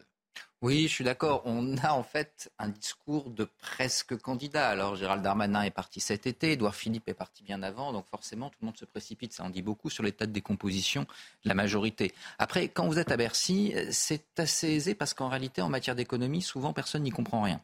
Et donc, vous pouvez sortir des chiffres et dire, regardez, on a fait 1% de croissance. Je rappelle que la croissance, euh, c'est euh, la croissance du PIB. Que le PIB, eh ben, il est chiffré en euros. Et que cet euro, eh ben, par définition, quand vous avez de l'inflation, 1%, c'est pas un bon résultat du tout, en réalité. Vous pouvez dire, vous savez, l'inflation est plus basse qu'ailleurs. Sauf que oui, mais euh, les traitements des fonctionnaires et les salaires ne sont pas indexés en France, alors qu'ils le sont dans beaucoup d'autres pays. Donc le pouvoir d'achat en réalité, a plus baissé que dans d'autres pays. Donc là, encore une fois, vous gargarisez d'un chiffre, mais derrière, il n'y a pas grand-chose pour dire, regardez, je vais réduire la dette publique, parce que, eh bien, cette dette publique, c'est ça, ça, ça. Je rappelle que Bruno Le Maire a souscrit à des taux d'emprunt variables pour la dette de l'État, 10 à 15% à peu près d'emprunt variables, et que donc nos emprunts aujourd'hui sont indexés sur l'inflation. On a beau dire ce qu'on veut, ça nous coûte 15 milliards par an. Donc on fait des économies de bout de chandelle, etc., pour une erreur qui a été commise par Bercy ces dernières années pendant qu'il était à Bercy. Bruno Le Maire nous coûte 15 milliards par an. Donc euh, je veux dire, euh, évidemment, mais on a quand même le droit aujourd'hui de tirer un bilan. En matière de réindustrialisation, on va faire des économies, c'est bien. Sur quoi? Sur les infrastructures. On va encore déshabiller l'État. Je rappelle que si les entreprises viennent en France, c'est pas seulement parce qu'on baisse leurs impôts, c'est également parce qu'elles trouvent des infrastructures et une population formée. On a besoin de réinvestir dans les services publics. Là-dessus, ben, on reste un peu sur notre fin. C'est un discours, je dirais, très très classique, qui est plus un discours de candidat que de vraiment un discours d'économiste. Donc on a eu à peu près le même, le même sentiment, le même sentiment, la même impression. C'est ça. Amine. Vous savez, Bruno Le Maire, euh, j'ai écouté son discours il y a trois mois. Il nous avait dit qu'il euh, donnait euh, aux grands industriels jusqu'à fin mai pour baisser les prix sur l'alimentaire. Les prix n'ont jamais été aussi élevés dans les supermarchés. D'ailleurs, le pouvoir d'achat des Français a considérablement diminué à l'approche de la rentrée scolaire. on a un ministre aujourd'hui qui nous parle notamment de la question du changement climatique. Euh, sans intégrer notamment euh, le coût de ce changement climatique sur l'économie. Je crois que c'est extrêmement important, encore plus dans la société d'aujourd'hui, encore plus sur les investissements à venir, et notamment les investissements verts.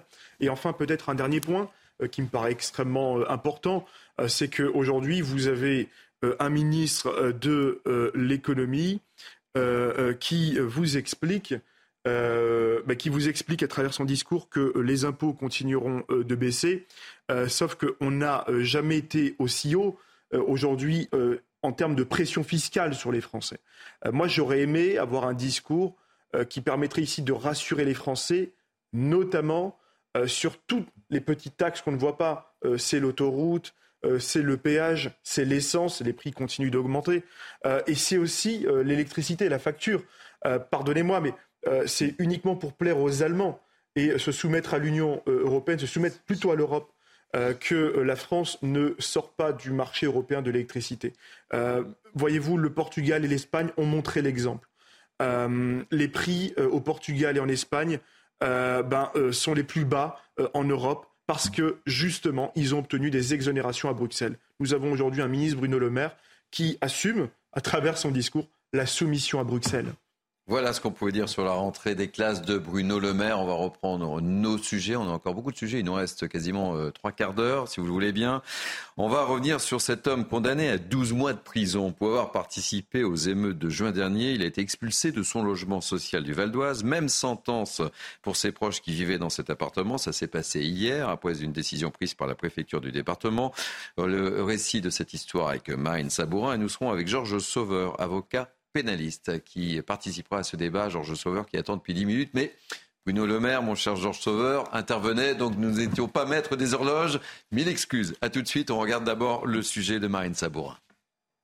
Ce jeune et sa famille quittent définitivement leur logement social de Deuil-la-Barre hier après-midi, le tout sous le regard d'agents des polices nationales et municipales. Le 4 juillet dernier, cet individu a été condamné à 12 mois d'emprisonnement pour avoir pillé plusieurs commerces de cette ville du Val d'Oise lors des émeutes liées à la mort de Naël. Ce magasin alimentaire avait été attaqué dans la nuit du 29 au 30 juin, tout comme la boutique d'un opticien où plusieurs centaines de paires avaient été volées. Tous ont été jugés en comparution immédiate au tribunal correctionnel de Pontoise selon nos confrères du Parisien. Cette décision est jugée satisfaisante par les habitants. Ce monsieur, ben, il a fait une grosse bêtise, il doit quand même payer euh, parce que le, pauvre opticien, lui, il y est pour rien et puis il subit et puis il va avoir des problèmes. Donc pourquoi pas lui après tout hein. Et puis il n'a pas à faire ça, c'est tout. Celui qui casse euh, doit payer. Moi, je trouve que c'est tout à fait normal que ce gars-là soit expulsé et compagnie. Pour moi, il n'y a pas d'autre alternative. Depuis 2018, un partenariat a été instauré entre la préfecture du Val d'Oise et les bailleurs sociaux du département pour faire face aux incivilités dans les quartiers. Georges Sauveur, bonjour. Mille excuses encore pour ce retard, mais l'actualité euh, oblige. Euh, quel est votre regard sur euh, cette décision qui est intervenue en tant qu'avocat pénaliste? Deux choses.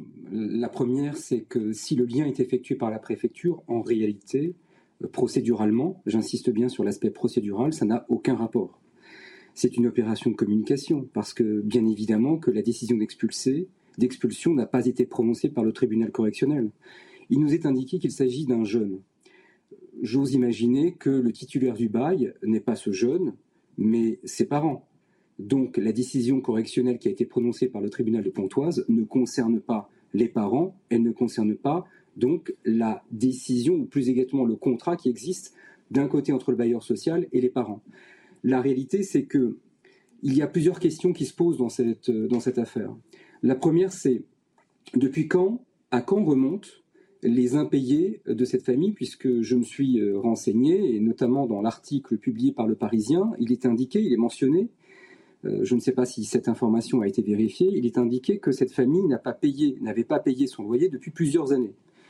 Ça, c'est la première interrogation. À quand remontent les impayés? La deuxième interrogation, c'est à quand remonte la saisine du tribunal?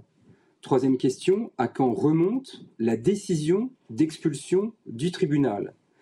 Quatrième question, à quand remonte la signification de la décision? Et ensuite, la demande de concours de la force publique par le bailleur social. Donc vous avez toutes ces questions qui, pour l'instant, euh, en tout cas les informations ou les réponses à ces questions-là, je n'en dispose pas. La seule, le seul fait que nous pouvons ensemble constater, c'est la préfecture qui communique. En la, la préfecture n'a pas décidé d'expulser cette famille parce que ce jeune a été condamné pénalement.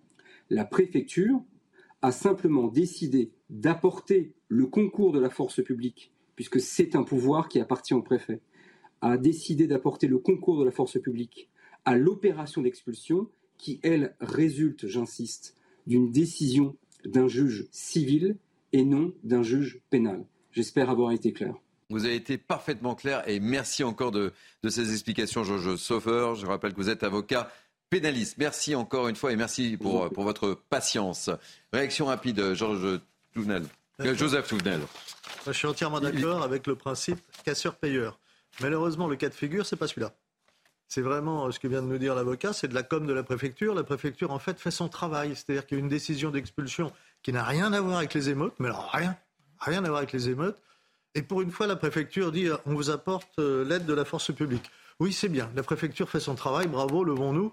Mais ça ne règle rien le problème. Et c'est peut-être un très mauvais signal qui est donné parce que quand je fais de la communication comme ça, pour dire attention, si vous cassez, vous allez payer. Et que dans la réalité, ce n'est pas le cas. Mais hein, les, casseurs, ils sont en train de rire là, en disant et nous, on nous demande rien. C'est, enfin, franchement, c'est une communication lamentable. Les, habitants sont contents. Oui, ils ont l'impression, mais quand ils vont se rendre compte qu'en fait c'est de la poudre aux yeux, c'est pas la réalité, alors le, le retour de bâton va être formidable.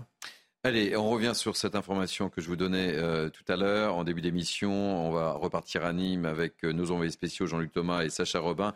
Un homme de 18 ans a été tué par balle à nouveau et c'est encore dans le quartier de Pissevin dont on parle depuis plusieurs jours, mon cher euh, Jean-Luc Thomas. Oui, effectivement, euh, un jeune homme a été euh, tué ce matin aux environs de 3h40 ici, juste euh, derrière la fameuse galerie Richard Wagner où se passe l'essentiel du deal. Mais juste derrière nous, à peu près à, 100 mètres, eh bien, il y a un drive et c'est là où se trouvait ce jeune homme qui a été tué donc hier soir. Encore une fois, c'est euh, une question de savoir qui va pouvoir contrôler euh, le trafic ici, à la fois dans le quartier euh, de Pissevin, mais aussi le quartier proche de, Val-de-Gour. Et depuis des mois, depuis euh, des années, eh bien, euh, il y a cette guerre des euh, trafiquants. Alors, évidemment, et vous comprendrez très bien, les habitants sont exaspérés, et le mot est faible. ils n'en peuvent plus de cette situation. Pour eux, et certains nous le disent, c'est la terreur tous les jours. une balle perdue et on se retrouve mort. Ce qui est arrivé au jeune Fayed dimanche soir. Là, tous les habitants qui habitent euh, la cité proche euh, euh, de la fusillade de cette nuit ont tous entendu les tirs. Certains ont appelé les policiers, les pompiers. D'autres, eh bien, ont peur de parler. Et quand on les rencontre, ils nous le disent. Ils, veulent pas paraître en image, même pas être enregistrés seulement au niveau du son, parce qu'il y a une réelle crainte, une réelle peur qui existe tout au long de la journée et de la nuit dans ce quartier. Alors bien sûr, là, euh, depuis euh, deux jours, la CRS 8, ils sont 25 euh, patrouilles. Ils ont, par exemple, cette nuit, ils ont patrouillé jusqu'à 2 heures du matin. Ils ont contrôlé des personnes, ils ont même interpellé une personne, mais cela ne suffit pas. C'est pour ça que normalement, il devrait y avoir des effectifs supplémentaires de la CRS 8 qui devraient arrivé euh, sur euh, Nîmes. Mais encore une fois, eh bien, le jeune homme est mort. Il était 3h42 précisément. Et les policiers avaient arrêté de patrouiller dans le quartier de Pisseva. Merci euh, beaucoup Jean-Luc Thomas pour toutes ces précisions. Je rappelle que vous êtes accompagné par Sacha Robin. On va retrouver tout de suite David Léraud, secrétaire zonal Alliance Sud. Bonjour David Léraud. Je voulais absolument vous avoir dans euh, Midi News pour connaître un peu votre réaction. On parle de ce quartier depuis quelques jours. Hélas, euh, la SRS 8 a été envoyée. On a l'impression que c'est une espèce de, pied de nez des trafiquants sur ce quartier, alors que tout le monde parle de ce quartier et qu'il y a un drame au milieu, et, encore une fois un deuxième drame hier soir. David. Écoutez, euh, bonjour, mais je ne crois pas vraiment que ce soit un pied de nez. Tout simplement, ces individus se font une guerre. Euh, il y, a deux jours, quand Alliance Police a, parlé d'un état de guerre dans certains quartiers de Nîmes, on nous a trouvé euh, un peu, on, nous a accusé d'exagérer. Force de constater que nous n'exagérons pas sur les cinq dernières soirées, quatre fois des usages des armes, euh, un blessé grave, euh, un enfant de 10 ans, euh, innocente victime tuée, et hier soir, de 18 ans assassiné également. Donc, je crois que la volonté, elle est, elle est, réelle de, contrôler le trafic. le pied de nez à, l'État, à la CRS 8 ou autre, je crois que les trafiquants, ils s'en moquent éperdument. Eux, ce qu'ils veulent, c'est gagner des dizaines de milliers d'euros par jour sur ce point extrêmement lucratif. En tout cas, euh, c'est ça qui me semble évident. Le pied de nez à l'État, je crois qu'ils n'ont pas de conscience politique euh, dans, aucun sens. C'est pas du gain immédiat. Et ce qu'ils ne comprennent pas, c'est que la finalité euh, de leur destin à chacun de ces, de ces gamins, parce qu'ils sont très très jeunes, ça sera la case prison ou directement le cimetière. Et c'est ça qu'il faut qu'ils comprennent. Euh, David Léraud, ce n'est pas du tout péjoratif, hein, vous l'avez bien compris dans, ma bouche évidemment, mais ce que je veux dire c'est qu'à partir du moment où effectivement il y a des journalistes, il y a des policiers, etc., on pouvait, je dis bien, on pouvait euh, espérer ou croire que les choses allaient se calmer. Et il n'en meurt pas moins que les choses ne se sont pas calmées. C'était un peu le sens de, ma phrase et de ma question, évidemment. J'espère que vous l'avez bien compris. Oui, non, mais je l'ai pas. Euh, voilà, alors effectivement, je crois que oui, certains peuvent le prendre en tant que tel, hein, j'imagine, comme un pied de nez par rapport aux moyens engagés. Mais une fois de plus, il est illusoire de penser à, on a la possibilité d'avoir 100 policiers 24 heures sur 24 devant une barre Parce que les policiers, quand même, ils sont employés partout sur le territoire. Et les délinquants le savent, les narcotrafiquants savent euh, que les policiers sont occupés. Il y a malheureusement d'autres secteurs à surveiller. Il y a malheureusement des milliers de missions tous les jours qui incombent aux policiers nationaux. Euh, voilà, mais, moi, ce qui me semble important de dire, et, ce qui illustre tous ces drames et ces, fusillades et cet état de guerre, c'est que la réponse policière à elle toute seule ne résoudra pas le problème et qu'on doit revenir à des fondamentaux ou essayer en tout cas des pistes qu'on n'a jamais essayées. Parce que on est en France plus proche du zéro prison que de la tolérance zéro. On le voit très bien, il y a une surpopulation carcérale. Ça veut bien dire qu'avant d'aller en prison, surtout quand on a 16 ou 17 ans, euh, il n'y a aucune possibilité quasiment de se retrouver même en centre éducatif fermé, à moins d'avoir commis des faits extrêmement graves. Et puis, euh, quand ils sont commis, il est déjà trop tard. Donc nous, à Alliance, on demande à revenir aux fondamentaux. Vous ne pouvez pas vous balader avec 300 grammes de cannabis et être convoqué huit mois après devant un juge pour enfants. Vous ne pouvez pas avoir une arme de poing, euh, même si vous vous en êtes pas servi, et être convoqué plusieurs mois après devant un juge pour enfants qui vous mettra une peine que vous effectuerez ou pas, une peine alternative ou une peine de papier, si je puis dire. Donc vous, le résultat, il est là aujourd'hui. Euh, la naïveté, le laxisme, le manque de moyens, le manque de places de prison, le manque de volonté politique, il est là. Il est là. Vous pouvez envoyer tous les policiers que vous voulez pendant 24 heures, pendant une semaine. Mais le résultat, vous le voyez. On le voit tous. Merci beaucoup et mille excuses aussi pour le retard, mais actualité oblige. On a pris un peu de retard dans, dans Mini News été. Merci. En tous les cas, on souhaitait absolument avoir votre témoignage dans notre émission. Je rappelle que vous êtes secrétaire zonal Alliance Sud. On va marquer une pause pub, la dernière, messieurs, et on va parler d'Emmanuel Macron, on parlera de vacances scolaires, et puis on parlera un petit peu de David, de Nicolas Sarkozy, et on parlera peut-être, pour vous faire plaisir, de la fin des trottinettes à Paris. Ça vous convient? Très bien. On se retrouve dans quelques instants, à tout de suite. Merci de nous accueillir, c'est Mini été, la dernière ligne droite. Nous sommes ensemble jusqu'à 13h avec mes invités. Euh, ben vous êtes tout seul, mon cher Joseph Touvenel, directeur de la rédaction Capital Social, alors que Benjamin Morel et Amine Elbaï ne vont pas tarder à nous rejoindre. C'était la pause café, mais la pause café ne durait qu'une minute trente, messieurs. Mais euh, je suis ravi de vous accueillir à nouveau pour la dernière ligne droite. C'est comme ça, c'est la bonne franquette sur Mini été. Donc euh, Benjamin Morel et euh, Amine Elbaï. On, a été endormi par le discours de Bruno Le Maire, pardonnez-moi. D'accord, ça c'est fait. Alors, écoutez, je vais vous parler maintenant d'Emmanuel Macron, euh, parce que vous avez cru que vous étiez en vacances là. Exactement. Oui, c'est bien ça. Ben non, vous n'êtes pas en vacances, l'émission dure encore 30 minutes.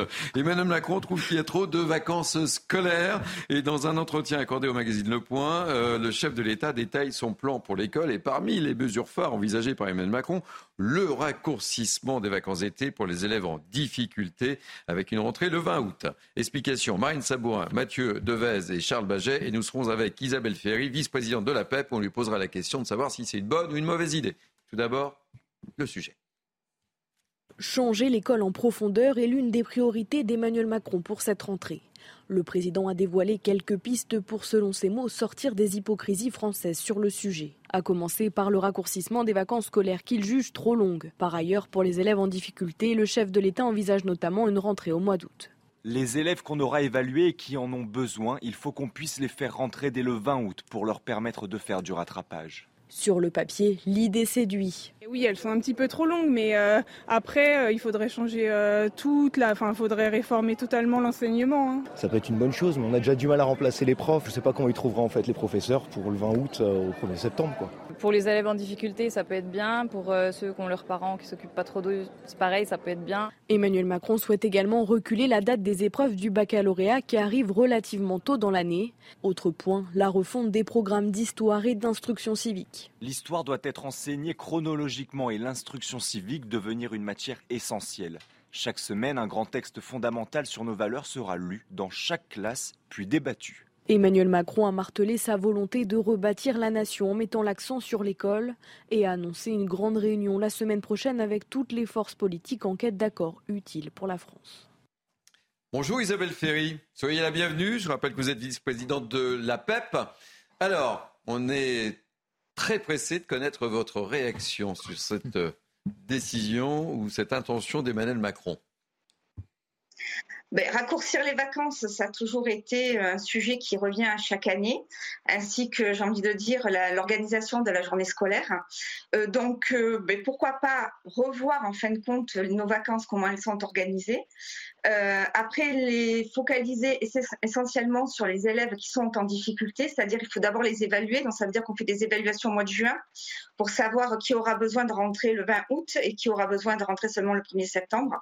C'est un peu l'organisation et ensuite, pourquoi euh, remettre au travail plutôt les élèves qui sont en difficulté? Pourquoi ne pas plutôt repenser les vacances aussi en fonction des niveaux? Peut-être que les élèves de maternelle et élémentaire n'ont pas besoin de rentrer forcément le 20 août, mais peut-être que les élèves de collège et de lycée, eux, auraient besoin d'arriver un peu plus tôt pour se remettre au travail, revoir certaines bases de façon à pouvoir attaquer le programme euh, de l'année et euh, éventuellement euh, voir comment gérer tout le programme dû par rapport aux examens ou soit aux poursuites d'études. C'est un vrai dossier. Il a raison de s'attaquer à ce dossier, Emmanuel Macron. Oui, tout à fait, c'est un vrai dossier parce que ça fait de nombreuses années qu'on dit que euh, les élèves, alors trop de vacances, d'autres vont vous dire pas assez, mais effectivement, peut-être qu'il faudrait revoir la répartition euh, par rapport justement, mais aussi, je pense qu'il faut voir euh, l'organisation de la semaine euh, scolaire. Parce que c'est pas tout de raccourcir les vacances, mais si nos élèves continuent à venir, mettons, quatre jours pour ce qui est du maternel et élémentaire, peut-être que c'est pas assez. Euh, et peut-être que pour les lycéens, euh, c'est trop, c'est-à-dire qu'on leur fait des journées de 8h, 18h, et peut-être que c'est très, c'est beaucoup trop pour eux. Donc effectivement, il faut tout repenser, pas seulement les vacances, il faut repenser aussi toute l'année scolaire. Je vous garde quelques instants encore avec nous. Et Isabelle Ferry, je me tourne vers vous, Benjamin Morel. Vous êtes maître de conférence en droit public. Donc, euh, cette première question, elle est pour vous.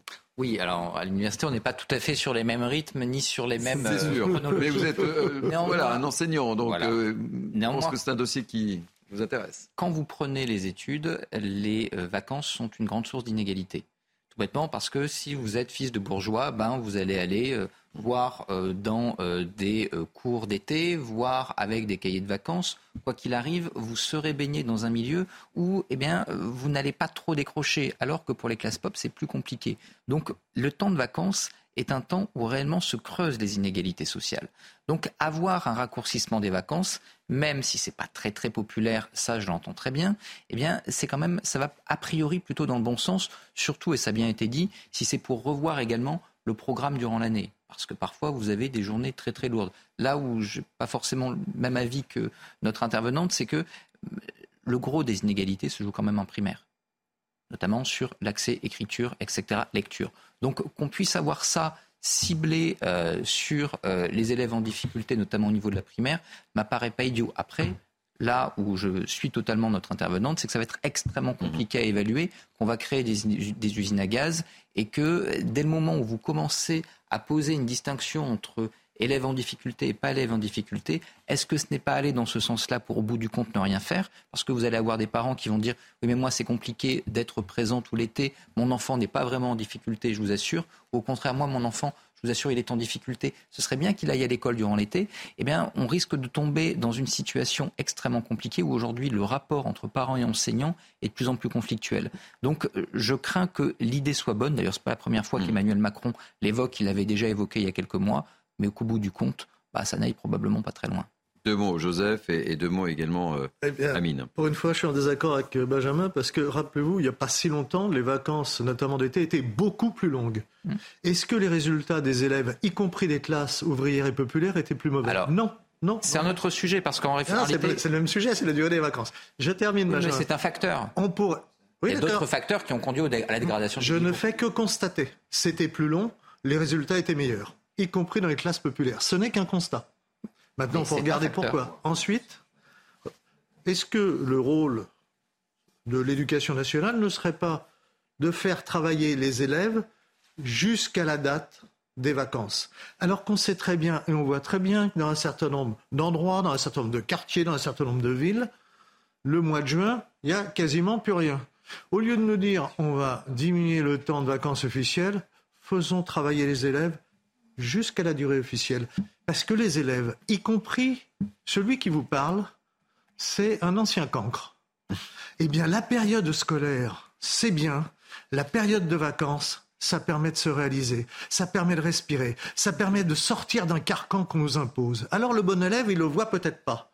Mais justement, celui qui n'est pas forcément bon élève, il a besoin de cette respiration, il a besoin de ce souffle y compris et peut-être surtout quand il vient des quartiers populaires. Maintenant, posons-nous la question, quelles propositions fait-on pour ces jeunes pendant deux mois d'été? C'est ça la vraie question. Absolument. Ah, je rejoins euh, parfaitement l'analyse euh, euh, de Joseph sur la question des, des vacances.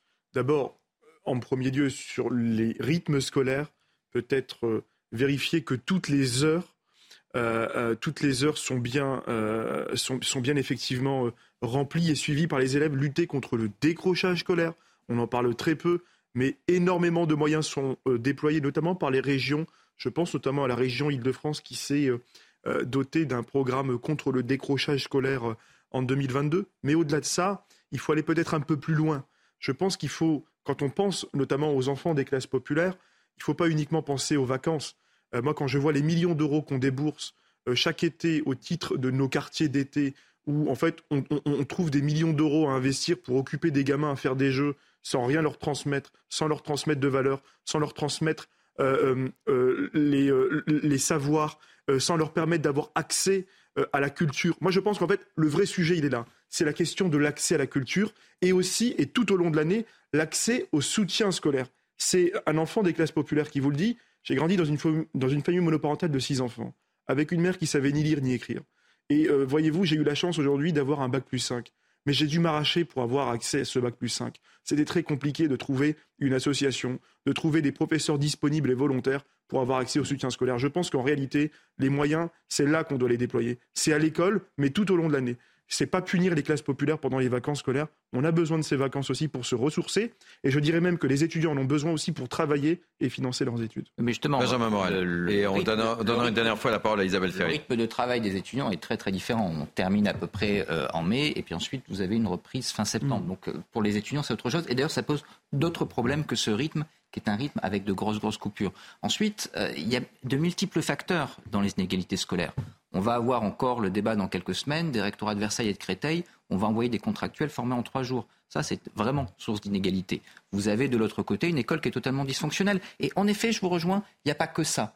N'empêche que quand vous prenez l'ensemble des classements internationaux, quand vous faites des études multivariables, que vous regardez ce qui se passe à l'étranger et pourquoi l'école française est plus inégalitaire, vous avez des journées plus longues et donc des élèves qui sont plus épuisés et vous avez des vacances extrêmement longues, notamment l'été. Et ça n'induit pas absolument pas le fait que eh bien, vous n'ayez pas besoin de respirer pour les élèves. Mais ils pourraient respirer à des intervalles plus réguliers durant l'année. Comment se fait-il qu'on avait de meilleurs résultats quand les vacances étaient plus longues l'été? Parce qu'il y a d'autres facteurs. Parce qu'il y a d'autres facteurs, parce qu'il n'y a pas eh ben que alors, c'est pas le bon facteur qu'il traite alors. C'est un des facteurs. Mais non. Mais encore une fois, si, le facteur c'est la... non non, si le facteur c'est la durée, on peut pas me dire. Il y a, d'autres facteurs. il y a de alors, il faut traiter les autres. Il y a de multiples facteurs. Ah. et ce facteur. Mais là, il en traite un seul. Et ce facteur, non. Écoutez-le. Ah bah enfin, je ne vais pas devenir l'avocat d'Emmanuel Macron. Son bilan, ben, lisez l'interview justement. Oui, j'ai même il y a également, il y a également le rapport euh, au savoir, il y a le rapport à l'histoire, etc. Il y a une remise en cause d'une pensée pédagogique qui n'a pas fonctionné. Après, encore une fois, là, je, vous me faites l'avocat d'Emmanuel Macron, je ne suis pas. Je dis que cette mesure-là est une bonne mesure. En revanche, ça fait sept ans. Et on attend justement, parce que ce discours-là, c'était déjà celui tenu pas tout à fait en 2017, mais à partir de 2018. Or, l'école n'a pas mieux fonctionné depuis. Donc, on voit que là-dessus, il y a une vraie transformation, un vrai changement de paradigme à avoir, que pour l'instant, il n'y a pas toujours eu. Et cette interview, à quelque chose près, elle a été donnée plusieurs fois par le chef de l'État durant le dernier quinquennat. On a vu le résultat. Dernier mot, Isabelle Ferry, euh, conclusion. Je rappelle que vous êtes vice-présidente de la PEP. Ben, conclusion, j'ai entendu tous vos intervenants sur le plateau. Euh, raccourcir ou maintenir les vacances telles qu'elles sont, c'est qu'un des facteurs. Il faudrait aussi penser au non-remplacement des professeurs, ce qui fait perdre beaucoup d'heures.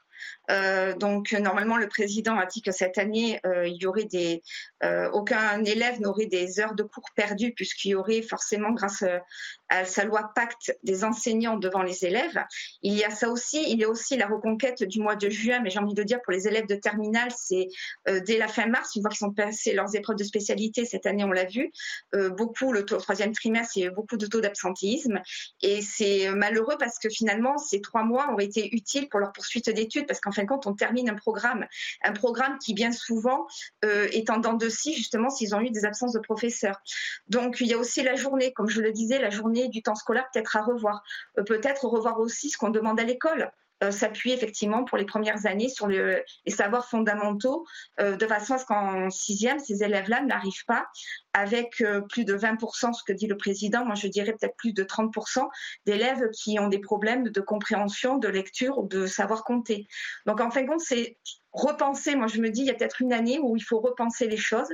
les vacances, ça en fait partie, mais il n'y a pas que ça c'est tout le système éducatif, c'est-à-dire des professeurs devant les élèves, les programmes, comment on les enseigne et comment on donne aussi l'accès. Euh, on parle aussi, euh, j'entendais vos interlocuteurs, il y a les vacances apprenantes, il y avait des colos apprenantes, et c'est toujours pareil, c'est réservé pour certains élèves. Et il y a toujours des parents qui sont frustrés, en fin de compte, qu'on ne permette pas à leurs enfants de participer à cette semaine-là, justement, pour se remettre à niveau ou découvrir d'autres choses. Merci euh, pour ce témoignage, Isabelle Ferry. Je rappelle que vous êtes vice-présidente de la PEP. On va dérouler un petit peu euh, l'interview d'Emmanuel Macron à nos confrères, euh, donc du point où il parle également de l'immigration. Et j'aimerais également vous faire réagir sur euh, cette euh, prise de, position et cette déclaration qu'on va découvrir tout de suite euh, à, l'écran. Est-ce qu'on est, qu'on est submergé par l'immigration? La réponse est non, c'est faux. Cela dit, la situation que nous connaissons n'est pas tenable et nous devons réduire significativement l'immigration, à commencer par l'immigration illégale. Amine. On voit bien aujourd'hui qu'il y a un double discours de la part d'Emmanuel Macron. C'est le même président de la République qui au lendemain des émeutes, nous disait que la France était un pays historiquement lié à l'immigration. Hein. Et justement, et qui nous expliquait qu'il n'y avait pas de lien entre les émeutes et l'immigration. On s'est quand même rendu compte que sur les 4000 personnes interpellées, 10% étaient étrangères.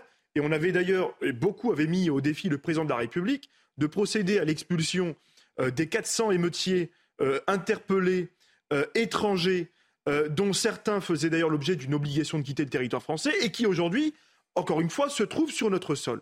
Oui, il y a un lien aujourd'hui entre l'explosion de la violence et euh, l'immigration incontrôlée. Et ce n'est pas un gros mot que de le dire. Et ce n'est pas être raciste que de le dire. C'est un constat. Euh, si nous n'admettons pas aujourd'hui ce constat, alors nous stigmatiserons demain les enfants d'immigrés que je suis, que nous sommes, parce que nous ne sommes en rien liés à cette immigration-là.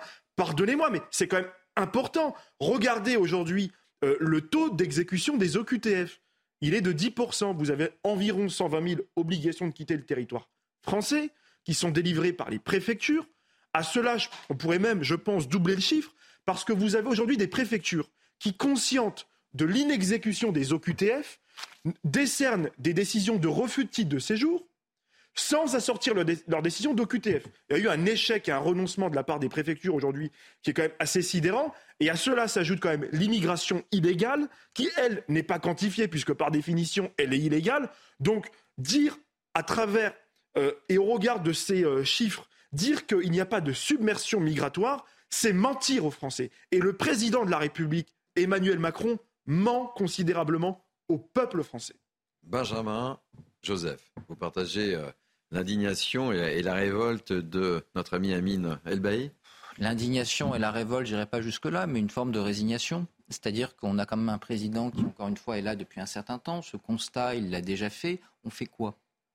C'est bien, on donne une interview au point, nouvel acte du quinquennat, blabla, on va discuter. Là, on va pas se mentir. Cette interview, elle a pour but de plaire à LR. Hein. Les signifiants sur l'éducation tout à l'heure. Bah, d'autant qu'Emmanuel Macron a appelé Eric Ciotti, on en parlait sur ce plateau. Bah, il n'y a pas de. Il y a des enjeux.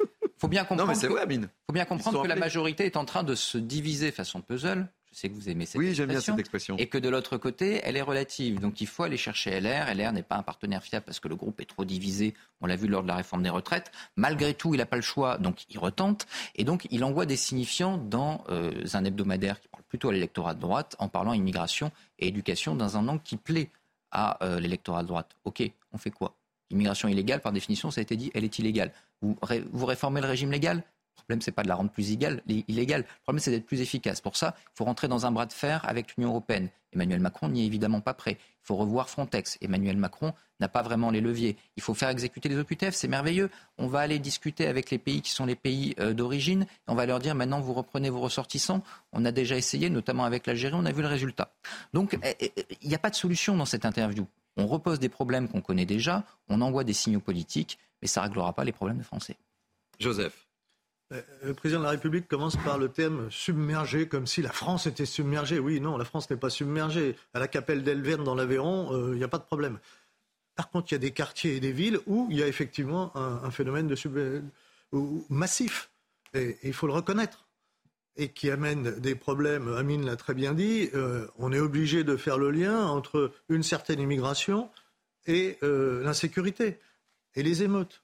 Le président de la République ne veut pas le faire, mais il, a tort. Euh, il a tort de ne pas reconnaître le réel. Après, je suis choqué aussi un peu par le. Euh, il condamne l'immigration illégale. Bravo Le chef de l'État condamne ce qui est illégal. Euh, enfin, non, ça paraît un peu, un peu faible. En fait, il essaye de naviguer entre deux choses. Il ne veut pas donner au RN voit en disant ben, en fait vous aviez raison depuis longtemps et puis euh, nous on n'a rien dit. Il ne veut pas non plus se fâcher avec sa gauche. Oui d'accord, mais ça c'est pas une politique, ça c'est nier la réalité. Le courage politique, c'est aussi de regarder la réalité et peut-être de dire à un moment donné j'avais ou nous avions tort et il faut changer les choses. Ça sera le mot de la fin. On n'aura pas pu aborder tous les thèmes, puisque Bruno Le Maire est intervenu pour sa rentrée des classes avec un, un grand projet, évidemment, mais qui, in fine, peut-être des ambitions pour les prochaines élections. On en a parlé autour de ce plateau. Merci en tous les cas de m'avoir accompagné durant ces deux heures. C'est un plaisir. Merci Benjamin Morel. Merci vous. Joseph Tounel. Et bonne rentrée, mon cher Amine Elbaï, puisque c'est votre rentrée aujourd'hui.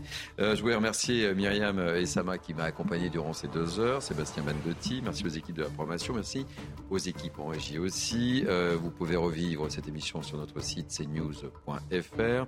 Tout de suite, c'est la parole au français avec Michael Dos Santos qui, bien sûr, va revenir sur ce nouveau drame à Nîmes. Moi, je vous dis à très bientôt puisque je vais prendre quelques jours de vacances. Après un été très studieux. On a parlé des vacances, je vais en profiter quelques jours. Mais je vous retrouve très bientôt, c'est promis. Bonnes vacances. Bye bye. Bonnes vacances. Bonnes vacances. Merci messieurs. Au revoir.